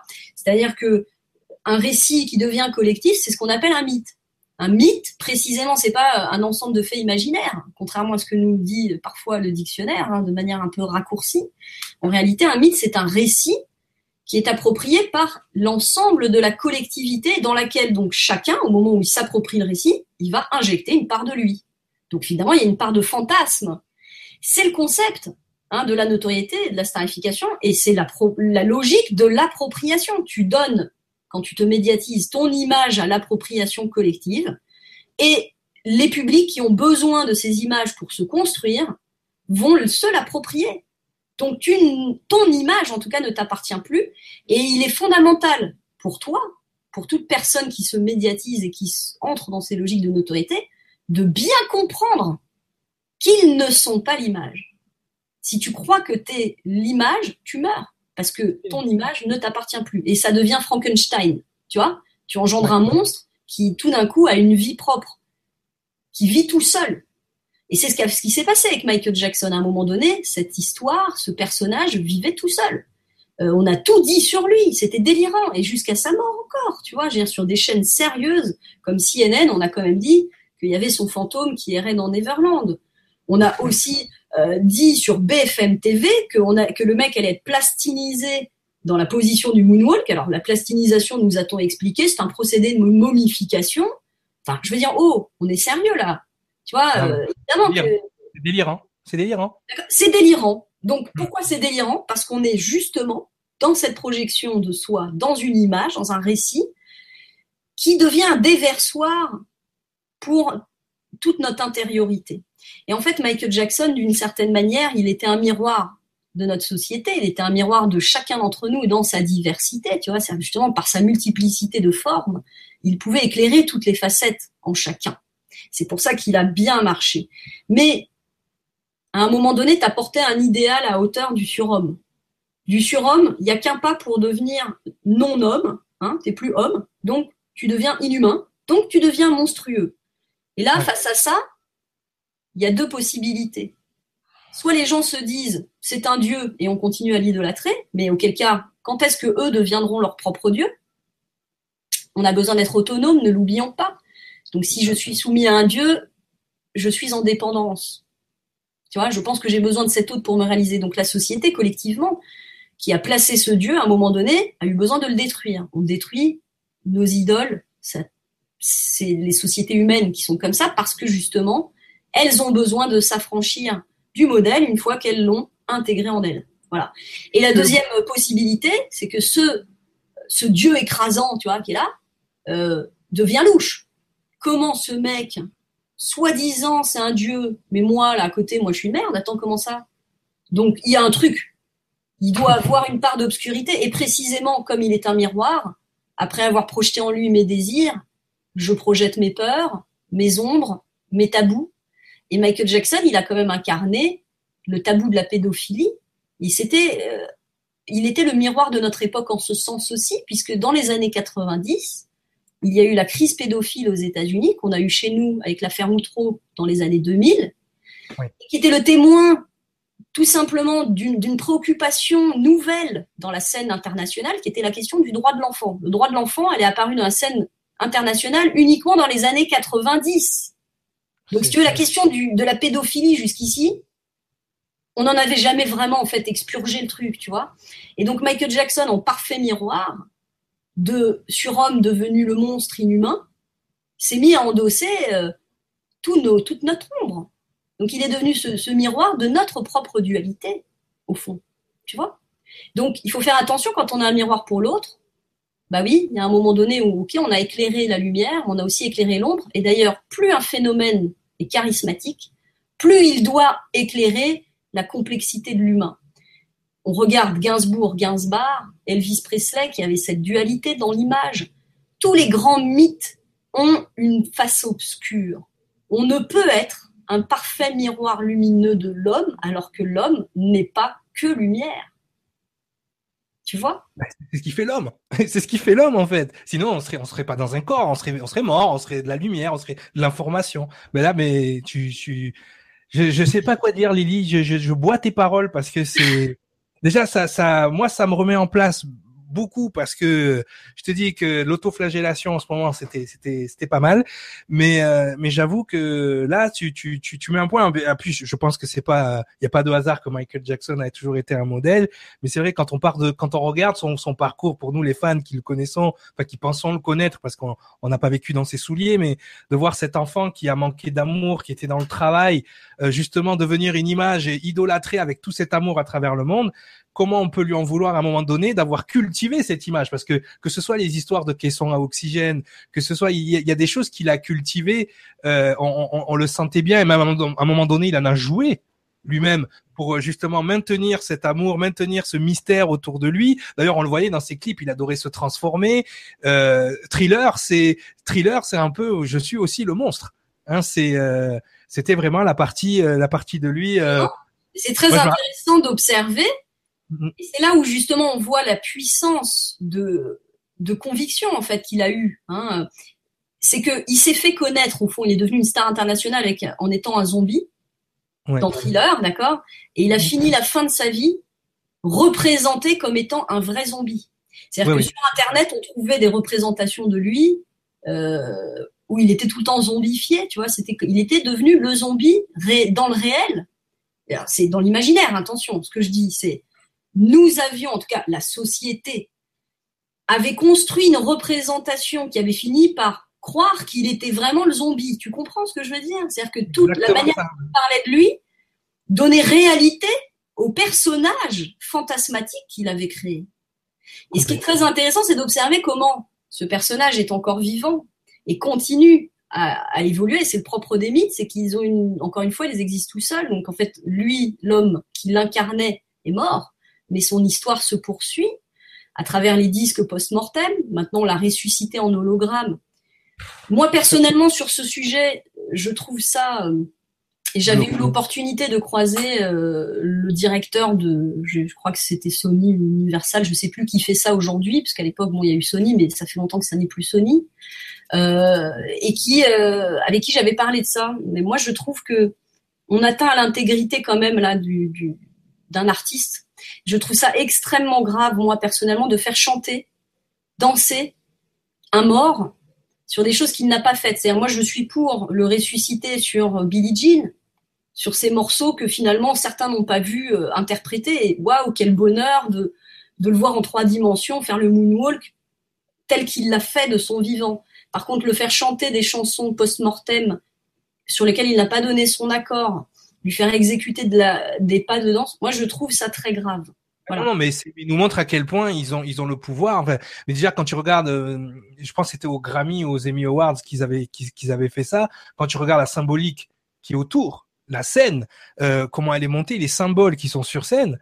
Wow, tu dis ok, on nous passe un message là, tu vois. Donc c'est vrai. Pas, euh, j'ai pas vu, mais en fait, au-delà de Michael Jackson, hein, je, je, pense que c'est grave moi de faire ça pour un un artiste. Il a, il, Enfin, je veux dire, c'est tu peux pas dans ces cas-là, alors quoi, dans 200 ans, on fait revivre tout le monde, on leur fait dire n'importe quoi. Je veux dire, je pense qu'il faut avoir des limites éthiques. Et là, je pense qu'on a atteint, pour moi, une, un stade qui, qui, est dangereux. Voilà. Tu vois, de faire dire à quelqu'un de faire endosser un art, je trouve ça, je sais pas, hein, c'est la déontologie euh, pure, hein, sur de la déontologie pure, euh, non. Je, alors, ça a fait plaisir aux fans sur le coup, même moi, ça m'a fait quelque chose, mais moi, je l'ai vu sur scène. Je l'ai vu sur scène quand il est venu à Toulouse, je l'ai vu sur scène à Nice, je l'ai vu, je l'ai vu plusieurs fois sur scène. Et tu, tu peux pas, la, la magie qu'il, ce, ce gars-là dégageait sur scène, tu sortais de là, tu savais pas si tu étais dans un concert, tu savais pas si tu étais dans un spectacle de magie, si tu avais vu un film, tu savais pas. Tu sortais de là, tu étais, euh et ça, je pense pas qu'il y ait un seul hologramme qui pourra en sortir. D'ailleurs, l'album, le, le, dernier album post-mortem qui est sorti, tu sens bien que même musicalement, tu sais pourquoi Michael ne les a pas mis dans ses albums, ces chansons? Tu l'entends même. Quand tu es fan, tu dis, ah ouais, ben ça, il était trop perfectionniste pour laisser un truc comme ça sortir. Donc sur la déontologie pure, on va à l'encontre justement de l'identité du personnage et on va à l'encontre. Enfin, pour moi, c'est complètement. Bah, on est complètement dans le processus du mythe, tu vois, dans la violation de finalement de de l'image, quoi. Euh, ce qui me dérange, c'est encore une fois, voilà, c'est que que soit lui ou un autre. Encore une fois, il y en a d'autres hein, qui ont été ressuscités. Ce qui me dérange, c'est encore une fois de faire endosser euh, quelque chose qui, qui, qui n'a pas forcément euh, cautionné. Voilà, ça, ça me dérange, qui que ce soit, quel que soit le mort, en fait. Euh, lui faire dire ce qu'il a déjà dit de son vivant, le ressusciter, oui, c'est beau, c'est magnifique, tant mieux, fabuleux. Je trouve la technologie extraordinaire, hein. mais euh, j'aime pas l'idée, quoi. Voilà. Moi, ça me dérangerait en, en tant qu'artiste qu'on me fasse dire, chanter, faire euh, des choses que je, avec lesquelles je ne serais pas forcément d'accord. Ouais, c'est sûr, c'est sûr. Mais euh, surtout quand tu as ton univers, que tu sais qu'à un moment donné, euh, voilà. Je voudrais revenir un truc justement sur sur les fans et justement sur Michael Jackson, puisqu'il y a un phénomène qui sévit et je pense que ça va dans le sens de ce que tu étais en train de dire, que même après sa mort, on va dire le fan va vouloir garder l'énergie encore vivante le plus mm. possible, justement ce mouvement de believers. Comment toi tu le tu, tu l'analyses? Comment toi tu le vois? Parce que c'est vrai que euh, ça me fait penser un peu, enfin moi qui suis un peu dans les dans la divulgation de certaines informations, dans la recherche de vérité, un peu comme toi, euh, il y a, tu vois, tu tombes sur des sites conspirationnistes, tu tombes dans des délires mais complets où où il y a des, des c'est ça n'a ni queue ni tête ils essayent de, de, de, connecter des infos entre elles qui enfin c'est vraiment capillotracté moi qui ai pas de cheveux hein tu vois mais c'est vraiment tiré par les cheveux euh, et tu te dis des gens des gens qui ont du discernement ils vont pas tomber dans le panneau et il y a un peu ce phénomène là chez les believers donc ils pensent que Michael Jackson est toujours vivant euh, alors, je sais pas ça que je remets en question. Est-ce qu'il est vivant ou mort? Ce que je remets en question, c'est est-ce qu'il faut vraiment tout associer pour garder cette énergie en vie Alors, c'est une très bonne question encore. Sur la recherche de preuves, justement, là, sur cette construction de la preuve sur Internet. C'est un vrai sujet. On est dans le mythe, donc c'est la co-construction encore une fois. C'est vrai que moi j'ai eu la chance parce que j'étudiais déjà ce phénomène de dès sa mort en fait d'avoir observé la construction de ces mythologies sur des believers. D'accord? Donc c'est-à-dire j'ai vu les premières même des vidéos qui ont, qui, qui, ont émergé le jour de la mort de Michael Jackson, notamment je pense à une, une image où on le voit, soi-disant, qui sort de l'ambulance euh, debout et tout. Euh, je me souviens l'avoir vue euh, quand elle a apparu sur Internet, sur YouTube précisément, elle avait été mise depuis l'Allemagne. C'est très simple, hein, c'est le mec qui pose l'image, on sait l'identifier, d'où il vient en fait. Hein. Donc c'est venu d'Allemagne, et c'était évidemment un fake, c'est clair. Et ce qui est intéressant, c'est ce qu'on appelle la migration des images. C'est-à-dire comment, au départ, ce qui est présenté d'ailleurs comme un fake, c'est-à-dire qu'à aucun moment le mec qui a fait ça au départ n'avait l'intention de euh, générer ou de, participer à cette théorie conspirationniste. Hein. Enfin, du, du, fait que, oui, soi-disant, il aurait pas, Michael Jackson aurait mis en scène sa propre mort, hein, parce que c'est ça les believers. Mais néanmoins, il a été récupéré et on en a fait un élément de preuve. Alors, justement, sur cet aspect, euh, c'est là où ça me permet de, le démontrer. Euh, c'est le problème du syllogisme, c'est-à-dire qu'on fait des mauvaises connexions intellectuelles. Hein.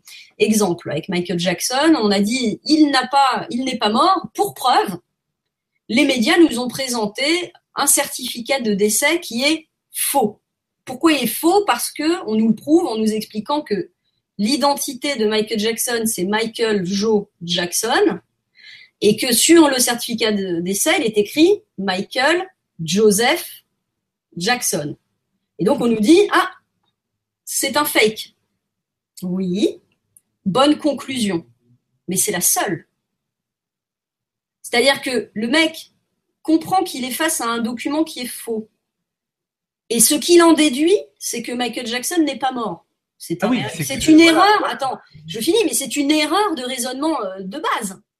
Non, ce qu'on en déduit, c'est que c'est un faux qui nous a été présenté comme vrai, donc possiblement on nous a menti, qu'un journal quelconque, quelqu'un d'intéressé, a produit une fausse pièce pour faire de l'argent ou attirer la visibilité à lui. Ça, c'est la vérité. C'est-à-dire que ce truc est faux, nous l'avons prouvé qu'il est faux, le reste, c'est de l'interprétation. Donc en fait, le problème de, euh, effectivement de ça, c'est on ne se contente pas d'observer les, incohérences, on, se, va chercher une explication. C'est au moment où on cherche l'explication qu'on rentre dans l'erreur. Alors, autre exemple avec Michael Jackson, enfin on l'a euh, dans toutes les théories de la conspiration, comme tu dis, c'est-à-dire que oui, on peut admettre pas que il y a des, des incohérences dans plein d'événements euh, publics, mais on ne peut pas pour autant dire que c'est la preuve qu'il y a eu une manigance. Hein, ou en tout cas, si c'est la preuve qu'il y a une manigance, on n'a toujours pas eu la preuve que telle personne a manigancé. Tu vois, le reste c'est des suppositions. Il faut faire attention quand même. Il y a eu l'enterrement de Michael Jackson, par exemple, qui a suscité beaucoup de réactions, et c'est vrai que c'est troublant. Pourquoi? Parce que au moment donc euh, où les frères Jackson, la famille Jackson a organisé ce- ces funérailles, des hélicoptères euh, des médias euh, ont survolé euh, le lieu qui soi-disant était le lieu où se déroulait la cérémonie. Or, on a vu les images qui étaient diffusées, soi-disant en direct, filmées depuis le sol, qui ne correspondaient pas aux images qui étaient filmées depuis le ciel. Et donc on a dit, ah regardez, c'est une mise en scène et tout. Oui, bravo, c'est une mise en scène. Analysons intelligemment les médias. Vous êtes, vous êtes la famille de la plus grande star du monde que vous allez enterrer. Votre fils, votre frère, votre cousin, d'accord? Vous avez peut-être envie de le faire dans un moment de recueillement. Peut-être allez-vous l'enterrer avant en organisant un ersatz de trucs pour faire plaisir aux médias. De la même manière, peut-être que pour faire croire, pour éviter les débordements, vous allez semer la confusion sur le camp. Admettons que débarque à ce moment-là, je sais pas moi, euh, une armée de fous. euh, On ne sait pas ce qui se passe dans la tête de quelqu'un qui organise les funérailles de la plus grande star du monde. Donc moi, euh, ce que j'entends, c'est ce n'est pas la preuve qu'il n'est pas mort, puisque là, on n'a toujours pas eu cette preuve-là. En fait, la seule preuve qui nous dirait qu'il n'est pas mort, c'est qu'il apparaisse devant nous. Mais cette preuve-là, on l'a pas. Et donc, face au dépit, face au désespoir, face au refus d'admettre la, séparation, euh, certains vont se raccrocher à des fausses preuves. Et, j'attire l'attention sur le fait que c'est dangereux parce que malheureusement, on est dans un monde très cynique et que euh, les industries comme Coca-Cola, comme McDonald's, comme Sony, comme en fait tous ces gens qui soi-disant font partie de la conspiration, qui seraient dans le coup avec Michael, sont des gens qui profitent de la naïveté, de la crédulité et de la tristesse de ces fans. Et euh, je pense en particulier, vous voyez, je, pense, je, je dis Coca, donc je vais assumer pourquoi je dis ça. Parce que Coca-Cola, en fait, ils ont au moment, donc ça fait un moment qu'il existe une boisson qui s'appelle Five Alive, qui appartient au groupe Coca-Cola. Donc Five Alive, ok, tiens, ils l'ont ressorti au moment de la mort de Michael. Et alors, ce qui est génial, c'est qu'ils ont fait un clip publicitaire dans lequel Michael Jackson, enfin, le, pardon, l'emblème de cette boisson, Five Alive, est un dodo. Donc c'est un, un oiseau des îles antillais. Et c'était précisément le surnom de Michael Jackson. Ils le mettent en scène avec le, le dodo. Il est là, il chante I'm alive, I'm alive. Il a un gant à paillettes, euh, un chapeau, des lunettes de soleil. On comprend bien que c'est Michael Jackson. Et le, le, l'oiseau chante I'm alive, I'm alive. Et Five alive, bon, bah, c'est les Jackson Five, etc. Donc, Ouais. les fans qui voient ça, ils disent, ah, c'est un message. C'est une, euh, un indice pour moi, pour me dire, regarde, il est vivant. Mais non, c'est du marketing. Et en fait, parce que toi, malgré toi, tu vas devenir un relais d'information, puisque ma pub, tu vas la rendre virale, puisque tu vas la récupérer, tu vas la mettre dans toutes les vidéos, et tu vas la faire buzzer auprès de tous les autres gens qui aimeraient croire à ce que tu crois, eh bien, euh, voilà, moi je suis un mec cynique, euh, je fais du marketing, bah, je fais du community management. Tu Tu vois, le community management, c'est pas animer une page Facebook, c'est animer une communauté, c'est infiltrer une communauté, c'est entrer dans ses codes pour lui vendre quelque chose.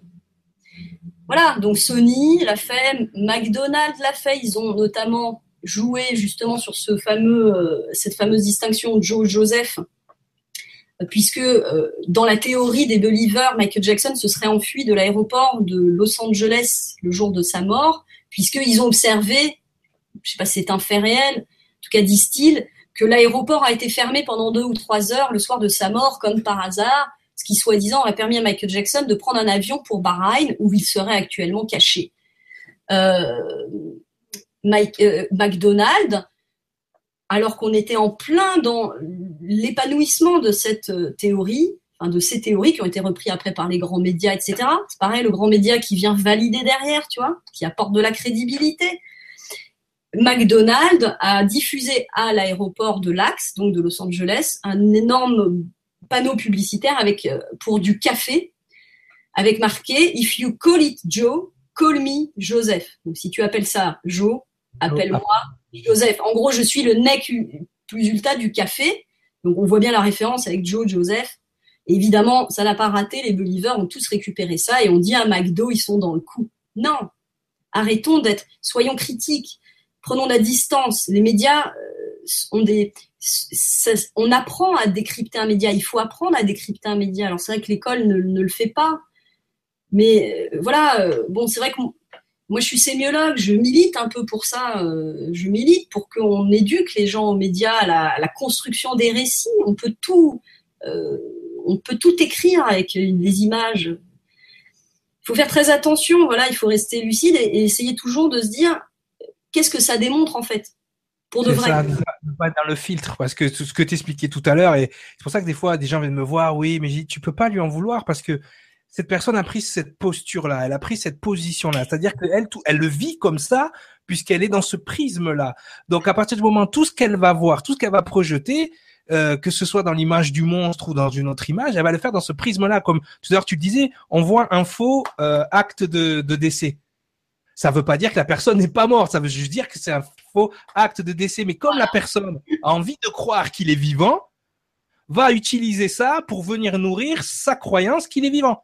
Et c'est pour ça que j'explique toujours aux gens la croyance est un mécanisme pervers puisqu'elle se renforce et se régénère toute seule à partir de choses qui des fois n'ont pas rapport qui n'ont pas du tout, euh, qui n'ont pas du tout vocation à venir euh, enchérir ou euh, régénérer cette croyance, mais eux ils vont l'utiliser parce qu'à un moment donné, ben effectivement, ça vient renchérir ça, c'est un biais, c'est ce qu'on appelle être biaisé, biaisé par par son envie, biaisé par sa croyance, et comme la personne croit que Michael Jackson est vivant, le fait de voir un acte de décès faux vient confirmer qu'il est vivant. Alors que non. Alors ça, c'est euh, des phénomènes, le, la renforce, le renforcement du soi qui sont étudiés hein, en psychologie sociale.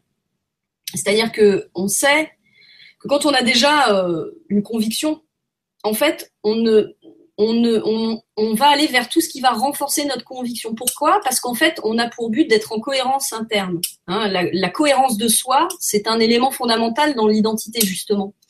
Et euh, pour être en cohérence du soi, on va pas, par exemple, si on, je vais prendre un exemple grossier, mais si on vote euh, à gauche, on va peut-être pas lire Le Figaro. Pourquoi? Parce que c'est un journal de droite. Voilà, c'est pas cohérent. on est bien d'accord que comme on est de gauche, on va lire un journal de gauche, donc on s'entretient dans sa vision. Et de la même manière, on sait que, par exemple, si on prend euh, un autre exemple politique, parce que c'est très clair au moins sur la notion de croyance, si on prend par exemple les débats d'entre-deux tours de deux candidats, quand vous avez déjà un choix, en fait, concrètement, la campagne électorale, elle n'a pas pour but de convaincre ceux qui sont déjà convaincus. Hein. Elle a pour but de convaincre ceux qui ne le sont pas. Et donc, celui qui n'a pas d'avis, il est plus vulnérable que celui qui en a déjà un, en fait. Tu vois? Et donc, cette, tendance à la, au renforcement de soi, à la cohérence de soi, et donc euh, va, va effectivement euh, conduire les gens qui soutiennent déjà un candidat à trouver qu'il a été meilleur que l'autre. Et d'ailleurs, observons-nous. Suffit de s'observer. Un mec qui dit un truc, déjà par principe, tu l'aimes pas le mec, parce qu'il incarne quelque chose que, auquel tu n'adhères pas. Et eh ben, dès qu'il va dire un truc, tu vas dire, euh, tu vas même pas l'écouter. Tellement vrai. Et donc, Voilà, oui, effectivement, il y a un conditionnement qui est lié à notre croyance. Après, bah, c'est pour ça qu'il faut toujours être en observation de soi, prendre de la distance à l'intérieur de soi par rapport à ces cadres cognitifs qui nous ont souvent en plus pas du tout, qu'on n'a pas choisi. C'est ça qui est grave, c'est-à-dire qu'autant on peut élaborer des croyances à travers le temps, on en change heureusement, tu vois, sinon pour le coup sinon on devient fanatique ou dogmatique ou tu vois, on se met dans une entité figée. Heureusement nos, croyances elles évoluent, on est capable quand on a un être intelligent quand même un minimum de se remettre en cause et puis de transformer ses croyances au fur et à mesure, tu vois. Mais c'est vrai que si on n'a pas cette ouverture là, euh, ben en fait on s'enferme soi-même euh, tout simplement en fait son être euh, soi-même dans un fonctionnement réflexe en fait, hein, qui n'a qui n'a finalement que très peu à voir avec ce qu'on est vraiment, avec notre vraie identité pour le coup. Tu vois, on est. Euh, c'est très juste ce que tu viens de dire parce que encore une fois, on le voit, il y, a des gens qui euh, avec qui bon tu vas avoir un discours, tu vas parler, ah c'est formidable ce que tu dis, nanana. Puis euh, le lendemain, je sais pas, tu lui as pris le sel ou tu lui as pris le pain, il s'est fâché. Mais tu peux dire ce que tu veux, même tu peux redire ce que tu as dit qu'il trouvait formidable il y a deux jours, et là il ne trouve plus du tout formidable. D'ailleurs la personne te le dit, ça résonne plus du tout ce que tu dis.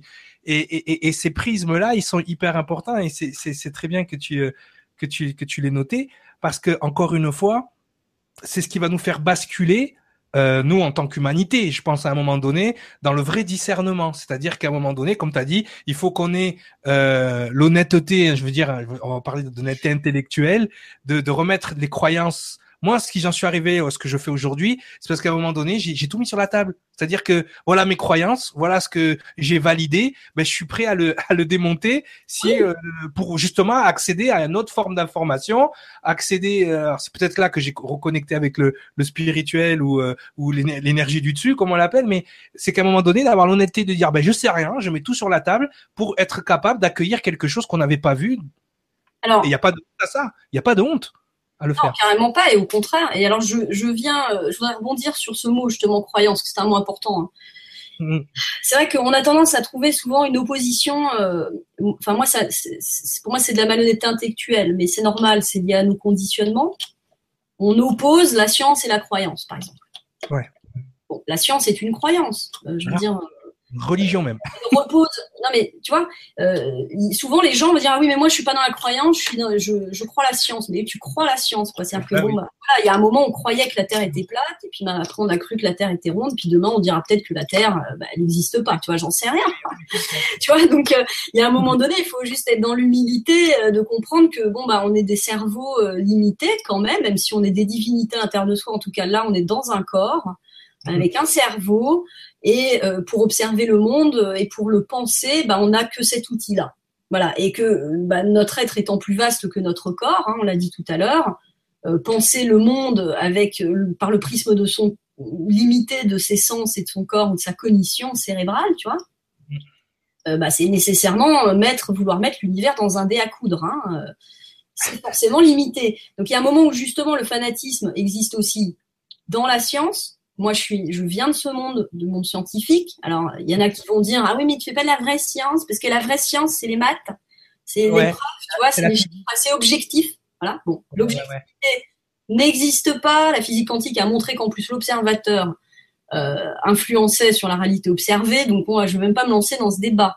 Par contre, je voudrais euh, quand même attirer l'attention entre euh, sur la, d'abord sur ce qu'est le savoir, tu vois, juste l'idée, et ça, je, je, je, je, la prends souvent cette image, mais pour moi, le, le, réel, le réel est une, est une sphère et la science est un point de vue, quoi. Tu vois, c'est une flèche qui va pointer ou une lumière qui va éclairer une partie de la sphère, mais à aucun moment personne ne peut avoir la vision de la sphère euh, complète, à moins d'être euh, bah, à l'état de justement de la divinité totale, tu vois. Donc euh, voilà. Je dis pas que c'est impossible, je dis juste que bon, en tout cas, à l'heure d'aujourd'hui, à partir du moment où en tout cas on essaie de raconter ce qu'on a vu avec un cerveau humain et avec une parole euh, humaine, bah, on est humain et donc euh, on est limité à des cadres. N'oublions pas encore une fois que les mots, c'est des concepts, hein, parce qu'ils ont une définition, c'est des concepts qui nous permettent de segmenter le monde, qui est une réalité complexe, et que donc c'est forcément limité. Donc la croyance, oui, c'est quelque chose de mental qui s'élabore, qui, se travaille au fur et à mesure, qui peut être euh, déployé, remis en cause, etc. Et je pense qu'il faut quand même faire la différence avec la foi, parce qu'au fond, oui, il faut se méfier de nos croyances en ce qu'elles sont des constructions mentales. La foi, par contre, ça vient du latin fides, qui veut dire confiance. Ça, c'est très important parce qu'au fond, le moteur premier qui va lier un fan à une star, c'est la foi, c'est la confiance. D'une certaine manière, avoir la foi en quelqu'un ou en quelque chose, c'est faire confiance en la capacité de cet autre à nous apporter ce que nous cherchons, c'est-à-dire notre idéal. Autrement dit, dans une relation charismatique euh, fan, il y a toujours une notion de promesse. D'ailleurs, tu regardes dans les religions, euh, on nous promet quand même euh, toujours quelque chose, tu vois. Voilà, effectivement, la paix de l'âme, la fin de l'expérience. Chacun a son propre idéal, hein, la dilution, le, repentance, le salut. Tu on peut mettre les mots qu'on veut, mais il y a toujours une, promesse, c'est-à-dire qu'on ne on ne croit jamais pour rien, en fait. On croit parce qu'on a intérêt à croire. Euh, et donc, c'est un échange. C'est pas gratuit, tu vois. C'est un don de soi. On donne ce qu'on a de meilleur dans cette relation, c'est-à-dire soi. Mais c'est un, ce n'est pas un don désintéressé. C'est un don qui attend retour quand même. Et c'est dès lors d'ailleurs que justement l'idéal en, laquelle, en lequel tu as remis, tu as fait don de toi, ce qui est une part très forte. Hein. Le fan se donne véritablement. À partir du moment où effectivement l'idéal nous déçoit, ça peut euh, effectivement être extrêmement violent, tu vois, en ce sens-là. C'est qu'on avait une, confiance en l'autre et qu'il y a une forme de trahison. La blessure de trahison se réveille. Voilà. Et puis par ailleurs, bah, il y a l'assentiment de l'usurpation si on fait une promesse euh, qui n'est pas tenue. C'est pour ça que les stars sont toujours tenues d'être euh, au rendez-vous de leurs promesses. Tu vois, et ça, c'est compliqué. Hein. C'est surtout, je prends par exemple les icônes de beauté. Une femme comme Brigitte Bardot euh, ou Isabelle Adjani, c'est extrêmement compliqué d'être enfermée dans une incarnation de la beauté. Ouais, ouais. Voilà, parce que bah tu vis, et que euh, malheureusement, on n'a pas fait évoluer les standards de beauté. Euh, J'irai plus loin sur ce que tu disais. C'est-à-dire que même quand l'artiste ne promet rien, ou que la personne ne promet rien, euh, il se doit d'avoir une image qui correspond à ce que le fan attend de lui, même quand il ne promet pas. Je ne dirais pas ça. Je dirais que tu n'as peut-être pas conscience que tu fais une promesse. Ah non, elle est inconsciente, oui, oui, tout à fait. Non, mais tu vois, c'est-à-dire que tu ne vas pas la verbaliser. Lady Gaga, quand, à aucun moment elle te dit je te promets que si tu t'identifies à moi, tu vas assumer ta différence. Or, c'est ce qu'elle défend. Ouais.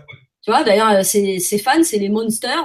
Donc, c'est les petits monstres qui, à un moment donné, doivent assumer d'être moches et, euh, et rebelles, comme elle, elle assume d'être une extraterrestre. Tu vois, et donc, en fait, parce qu'elle incarne, elle porte une promesse. Une promesse que si je suis comme toi, si je fais comme toi, je pourrais moi aussi m'assumer pleinement. C'est mm. tout, tout ce que tu portes en fait, c'est l'autre euh, qui t'investit de son désir encore une fois de devenir. Et il faut être en lucidité de ça. C'est-à-dire tu n'as pas, c'est ça la notion de qu'est-ce que tu représentes, qu'est-ce que tu incarnes, tu vois. Quand on pose la question des footballeurs qui deviennent vulgaires, on est là, on se pose la question est-ce qu'il faut qu'ils le soient, est-ce qu'il faut qu'ils soient des modèles pour nos jeunes? Bah, Forcé de constater qu'ils en sont.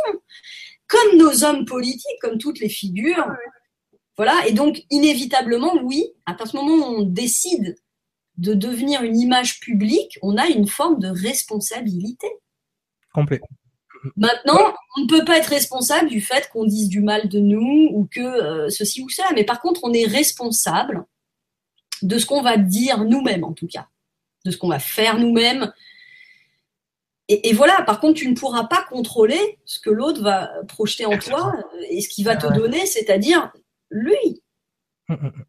Complet. Complet. Mais ça, c'est sûr. Mais je reviens sur le truc de la foi. C'est vrai que moi, je l'explique, euh, je l'explique euh, comme toi. J'ai dit, il y a entre la croyance et la foi, il y a vraiment une étape parce que la foi, c'est c'est comme un savoir qu'on ne peut pas expliquer, mais qui nous met en confiance justement, où on sait que derrière, il y a il y a y a quelque chose. Alors que la croyance, mais je parlais avec justement toujours avec euh, avec mon j'ai un ami rabbin, il me fait rire parce que toujours il me dit, tu sais, le cancer de notre religion, c'est quoi? Il dit c'est les croyants. Je dis pourquoi? Il dit parce que eux ils sont pas sûrs, ils croient. Nous on sait. C'est pour ça qu'entre nous on s'appelle savants. Tu vois? Les les les les, euh, les, les chercheurs euh, de Zohar et ce genre de là, les lecteurs de Zohar et tout, chez les Hébreux, ils s'appellent savants, ils s'appellent pas croyants. Il dit celui qui croit, il sait pas. Donc à partir de là, il dit non, on préfère s'appeler savant. Il dit la foi, c'est un savoir que tu peux pas expliquer, mais tu sais que c'est là. Alors c'est très intéressant, j'aime beaucoup euh, ton histoire. Et euh, moi j'aime bien dire, euh, j'aime bien résumer ça à l'idée de la voix intérieure, parce qu'au fond, justement le mot savant, c'est en fait on sait. effectivement, on, on, sait intuitivement la vérité de qui nous sommes, de ce que nous sommes venus faire ici. Et en fait, si on observe hein, les, au fond toutes les philosophies, hein, ce qui crée le, le drame, en vérité, c'est le mensonge. Et ce mensonge, c'est la fameuse illusion, tu vois, c'est cette et c'est précisément ce qui se passe dans l'identité humaine, c'est qu'à un moment donné, il y a un mensonge.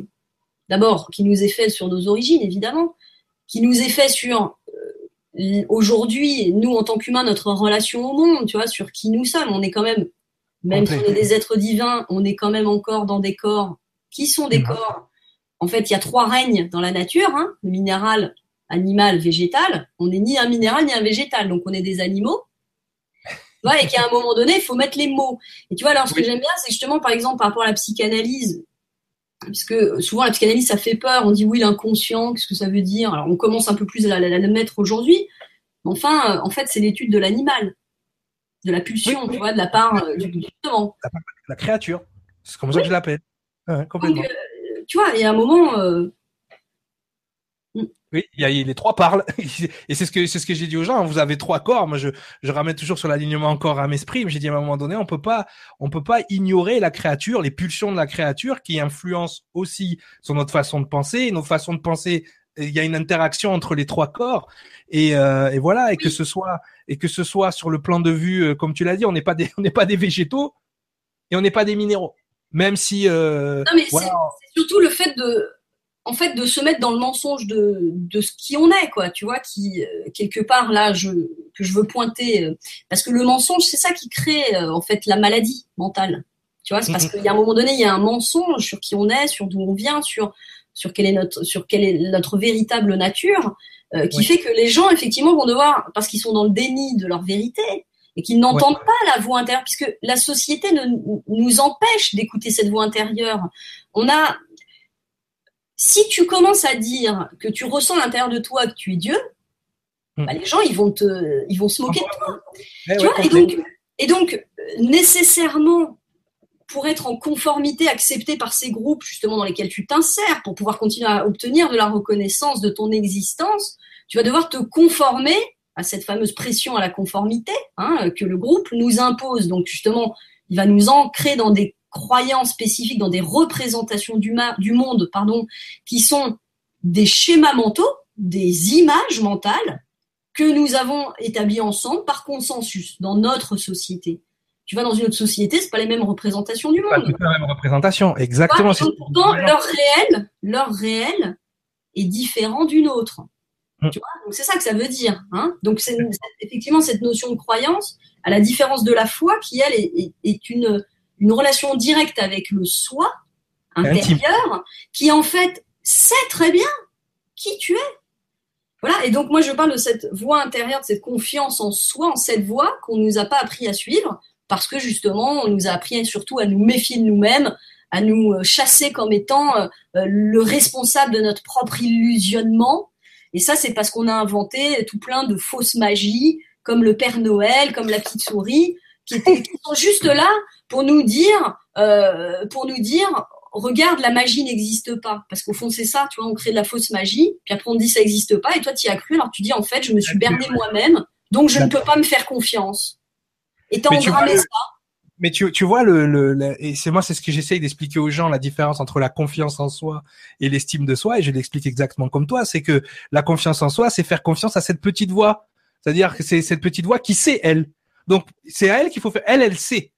Elle sait. Donc, c'est elle qui, mais justement, on a, on, ne fait pas confiance à cette voix-là parce qu'elle est irréelle, elle est irrationnelle, on sait pas d'où elle vient.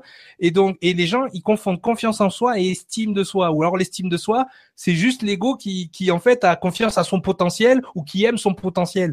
Mais la vraie confiance en soi, c'est ce soi qui sait.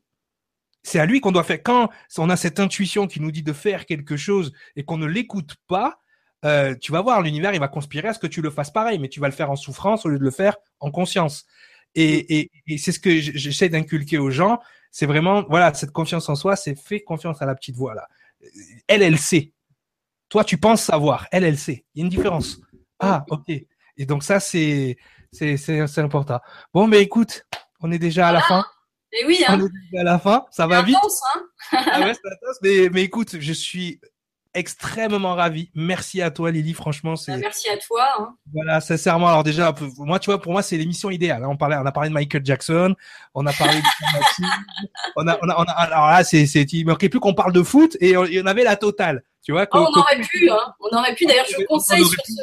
Je conseille sur ce sujet, toujours autour des, de la fanitude, un livre de Christian Brumberger. Alors, je Christian Brumberger, oui, oui, Christian voilà, qui a écrit un livre qui s'appelle Les passions ordinaires et qui parle notamment du match de foot au concours de dictée et des phénomènes justement collectifs autour de ça. Donc si ça ah t'intéresse, je t'invite à lire ce livre très intéressant. Moi j'ai du mal à lire, mais je vais je vais peut-être me mettre en électronique. Bon en tout cas en tout cas oui c'est vrai que le foot aussi euh, on aurait pu en parler. Moi je voulais juste dire. Je voulais juste te dire aussi merci parce que euh, c'est vrai bon moi ça fait euh, j'ai fini cette thèse sur ce sujet en 2009 Hein, donc ça fait, euh, waouh, ça fait, je vais pas dire 10 ans parce qu'on n'y est pas encore, mais presque, d'accord, 8 ans. Et j'ai très très peu l'opportunité de parler de ces sujets qui sont des sujets très vastes. Là, on a abordé, évidemment, on l'a abordé de manière un peu globale. Je pense que c'est bien, c'est déjà très riche, je crois. Évidemment, euh, il y a encore beaucoup à dire sur ce sujet. Et je... bien, on en et je te remercie euh, vraiment, Cyriliel, de me, de m'avoir donné cette opportunité. Voilà, de, transmettre ces choses-là parce que ça fait partie des choses que j'ai envie aussi de, de défendre. Et j'ai pas toujours l'opportunité de le faire, hélas. Donc, merci beaucoup. Bon, mais merci à toi et surtout, enfin moi si tu veux, moi j'ai j'ai pris une nouvelle direction depuis euh, depuis le mois de novembre dernier aussi, justement d'aller dans des choses un peu plus concrètes. C'est vrai que les gens m'ont connu au début sur euh, sur des aspects un peu plus mystiques. Alors moi, si tu veux, je suis un déco je décode et je décortique les écrits sacrés en règle générale. Donc je m'inscris pas en enseignant spirituel, même si c'est l'image que que j'ai colportée à un moment donné ou qui m'a été affublée. Maintenant, je sais plus. Après toi, mais je sais que c'est un peu euh, après toi, je sais que c'est un peu des deux, euh, mais c'est vrai que voilà, et j'avais vraiment envie de, de, de, concret pour les gens et que les gens sentent la différence aussi, et que moi c'est des sujets qui me passionnent parce que étudier le comportement, c'est hyper important. Moi, je vis des choses en tant que euh, en tant que coach, en tant que révélateur de, de vérité. Enfin, tu peux appeler ça comme tu veux. Euh, je vis des choses aussi par rapport à la notoriété, par rapport à toutes ces choses-là. Et j'avais envie vraiment, et en parlant avec toi, je me suis dit c'est le sujet idéal parce que je pense qu'il n'y a pas de hasard qu'à un moment donné je vive toutes ces choses et que toi tu débarques dans ma vie à ce moment-là pour euh, justement cadrer tout ça. Et c'est important que que ce soit nous les intervenants, c'est-à-dire il y a, y a des gens qui vont regarder cette émission et qui qui sont à ma place hein, souvent devant la caméra, devant le micro, et qui ont affaire à, un parterre de gens, mais aussi que les gens qui, nous regardent euh, prennent conscience aussi de, l'énergie qu'ils qui, véhiculent, de, de, de, leur positionnement. Et toi, dans ton, ce que vraiment j'apprécie, c'est que tu te mets vraiment dans les deux positions, la position de, de, de, de celui qui parle et de celui qui écoute. Donc c'est important que chacun trouve sa, sa place, sa responsabilité, voit ses prismes, voit, voit justement les mécanismes. Moi j'adore les mécanismes et toi tu es mécanicienne justement. oui. C'est important parce que c'est ces mécanismes-là qui vont faire que l'être humain va prendre plus conscience de, de comment prévenir certaines choses. Moi, j'ai, si, moi, pour être honnête, quand j'étais dans la musique, j'aurais voulu avoir la notoriété que j'ai aujourd'hui. C'est-à-dire toute, proportion gardée. C'est vrai que et aujourd'hui, euh, cette notoriété, comme tu l'as dit, elle pèse. Elle est très compliquée à gérer. Euh, moi, j'ai un caractère très famille, très proche des gens. Euh, qui se retourne contre moi, bien évidemment, mais c'est un choix que j'ai fait, et je veux le garder, et c'est pour ça que j'avais envie de, de, de, de, bien reconnaître les mécanismes, parce que moi je suis pas du style à m'éloigner, à faire la star, à mettre de la distance entre moi et les gens, euh, mais il y a une distance. C'est nécessaire, tu vois? Voilà. Non, non, mais il y a une distance. Je, là, je l'ai bien compris. Tu as bien, euh, bien confirmé le truc. Il y, a, a, il, y a une, il y a une distance énergétique et une distance physique, et c'est pas du tout la même chose. Et il faut vraiment, c'est une histoire de positionnement encore une fois. Merci beaucoup. Euh, c'est dommage qu'on ne te donne pas l'opportunité de parler de ces sujets parce que c'est extraordinaire. Enfin, pour moi, moi, j'ai, tu vois, j'adore me mettre en position de celui qui écoute et qui apprend aussi en même temps. Donc, merci à toi. Et comme, comme euh, bon, certainement, on va me le demander. Donc, euh, je prends déjà, je prends déjà acte avec toi, mais qu'on en refera d'autres et pour parler, pour parler de tout ça. Et, bah, et puis, j'invite les gens quand même à à découvrir mon univers parce que c'est vrai que là bon on a parlé euh, de trucs intello euh, après bah voilà je suis une personne multicasquette et euh, aujourd'hui j'ai envie de faire de la musique et de transmettre aussi cette énergie là dans dans la musique tu vois d'être de l'autre côté moi aussi tu vois tout simplement et voilà donc je, je suis en train de refaire complètement mon site internet lilios.com je l'ai mis lilios.com, maintenant. N'hésitez pas, à me visiter. Il y a pas mal de, il y aura pas mal de contenu. Euh, j'essaie de tout rassembler, d'assumer, euh, d'assumer mon identité. Sur SoundCloud, on peut, euh, sur SoundCloud, on peut, on peut écouter tes musiques. Donc, oui, là, en fait, si tu veux, je suis en train de tout réunifier parce que bon, bah voilà, maintenant je suis dans la, moi aussi, je suis une artiste maintenant, donc si tu veux, j'essaye de clarifier mon identité, tu vois. Euh, euh, c'est vrai que bon bah il y a Mélie Dalmazo, il y a Lilios et puis euh, bah il y a la conférencière, la productrice, euh, il y a tout ça, tu vois. Et donc c'est vrai que les gens sont perdus. donc j'essaie de, je, je, propose en tout cas maintenant un site qui va tout réunir, aussi bien les articles justement sur la fanitude et le charisme que j'ai pu écrire, que les ouvrages que je que je fais ou effectivement ma musique tout simplement. Voilà. Donc moi, je revendique en tout cas, euh, je dirais, cette multidimensionnalité et, j'invite chacun à vraiment embrasser tout son potentiel sans se limiter, quoi. Vous voyez les gens que je coach, parce que j'ai beaucoup de gens coach et justement je les, je les, je les amène vers là à ne parce que j'ai beaucoup de gens qui, sont multipotentiels, tu vois, dans, dans mes coachings. Et euh, si tu veux, ils ont fait une, ils ont fait une formation de, de lithothérapeute, donc ils vont rester avec leurs cailloux, alors qu'ils ont tellement plus de potentiel que ça, et ils vont se limiter dans cette dimension-là parce que ça leur donne un confort, ça leur donne une espèce de de, de, de légitimité parce qu'ils ont une petite formation là-dedans, alors que c'est des gens qui, qui ont des potentiels énormes. Et je leur, et je leur dis, mais vous devez pas vous limiter. Si vous savez faire plusieurs choses, il y a forcément une connexion entre toutes ces choses. Et toi, tu en es l'exemple vivant. je vois une sœur hein, en face de moi. C'est l'exemple vivant qu'on peut qu'on peut allier toutes ces choses-là. Et encore une fois, ben merci à toi, merci à toi d'être lilios.com pour ceux qui veulent euh, découvrir ton univers musical. De toute façon, j'avais déjà partagé sur mes pages un peu ce que tu faisais, ce que tu, ce que tu faisais, mais c'est là je vais euh, je, je vais le refaire. Mais en tout cas, Lilios, merci Merci, à vous. Merci beaucoup. Hein, super cool. Vous pouvez retrouver cette émission en plusieurs formats. Donc là, vous avez le format vidéo parce que c'est vrai que c'était un sujet qui allait durer deux heures, on le savait. Donc vous avez le format vidéo. Vous allez aussi avoir le format radio qui passera donc en rotation sur KRS, euh, sur KRS Radio. Et pour les gens qui n'ont pas le temps d'attendre l'heure de passage sur la radio, elle sera bien évidemment disponible en podcast en même temps que la sortie de la vidéo. Donc pour les gens qui veulent l'écouter dans la voiture, en MP3, en tout cas, on vous met à disposition tous les formats. Merci encore à toi Lily, merci à vous. On se retrouve bientôt pour quatre questions avec Cyriliel. Euh, je vais recevoir Aurore Sauvilla, je vais recevoir plein d'autres, des amis du Québec aussi qui vont venir nous faire la joie de faire cette émission avec nous. Merci à tous et à très bientôt. J'arrête la diffusion. Bye bye.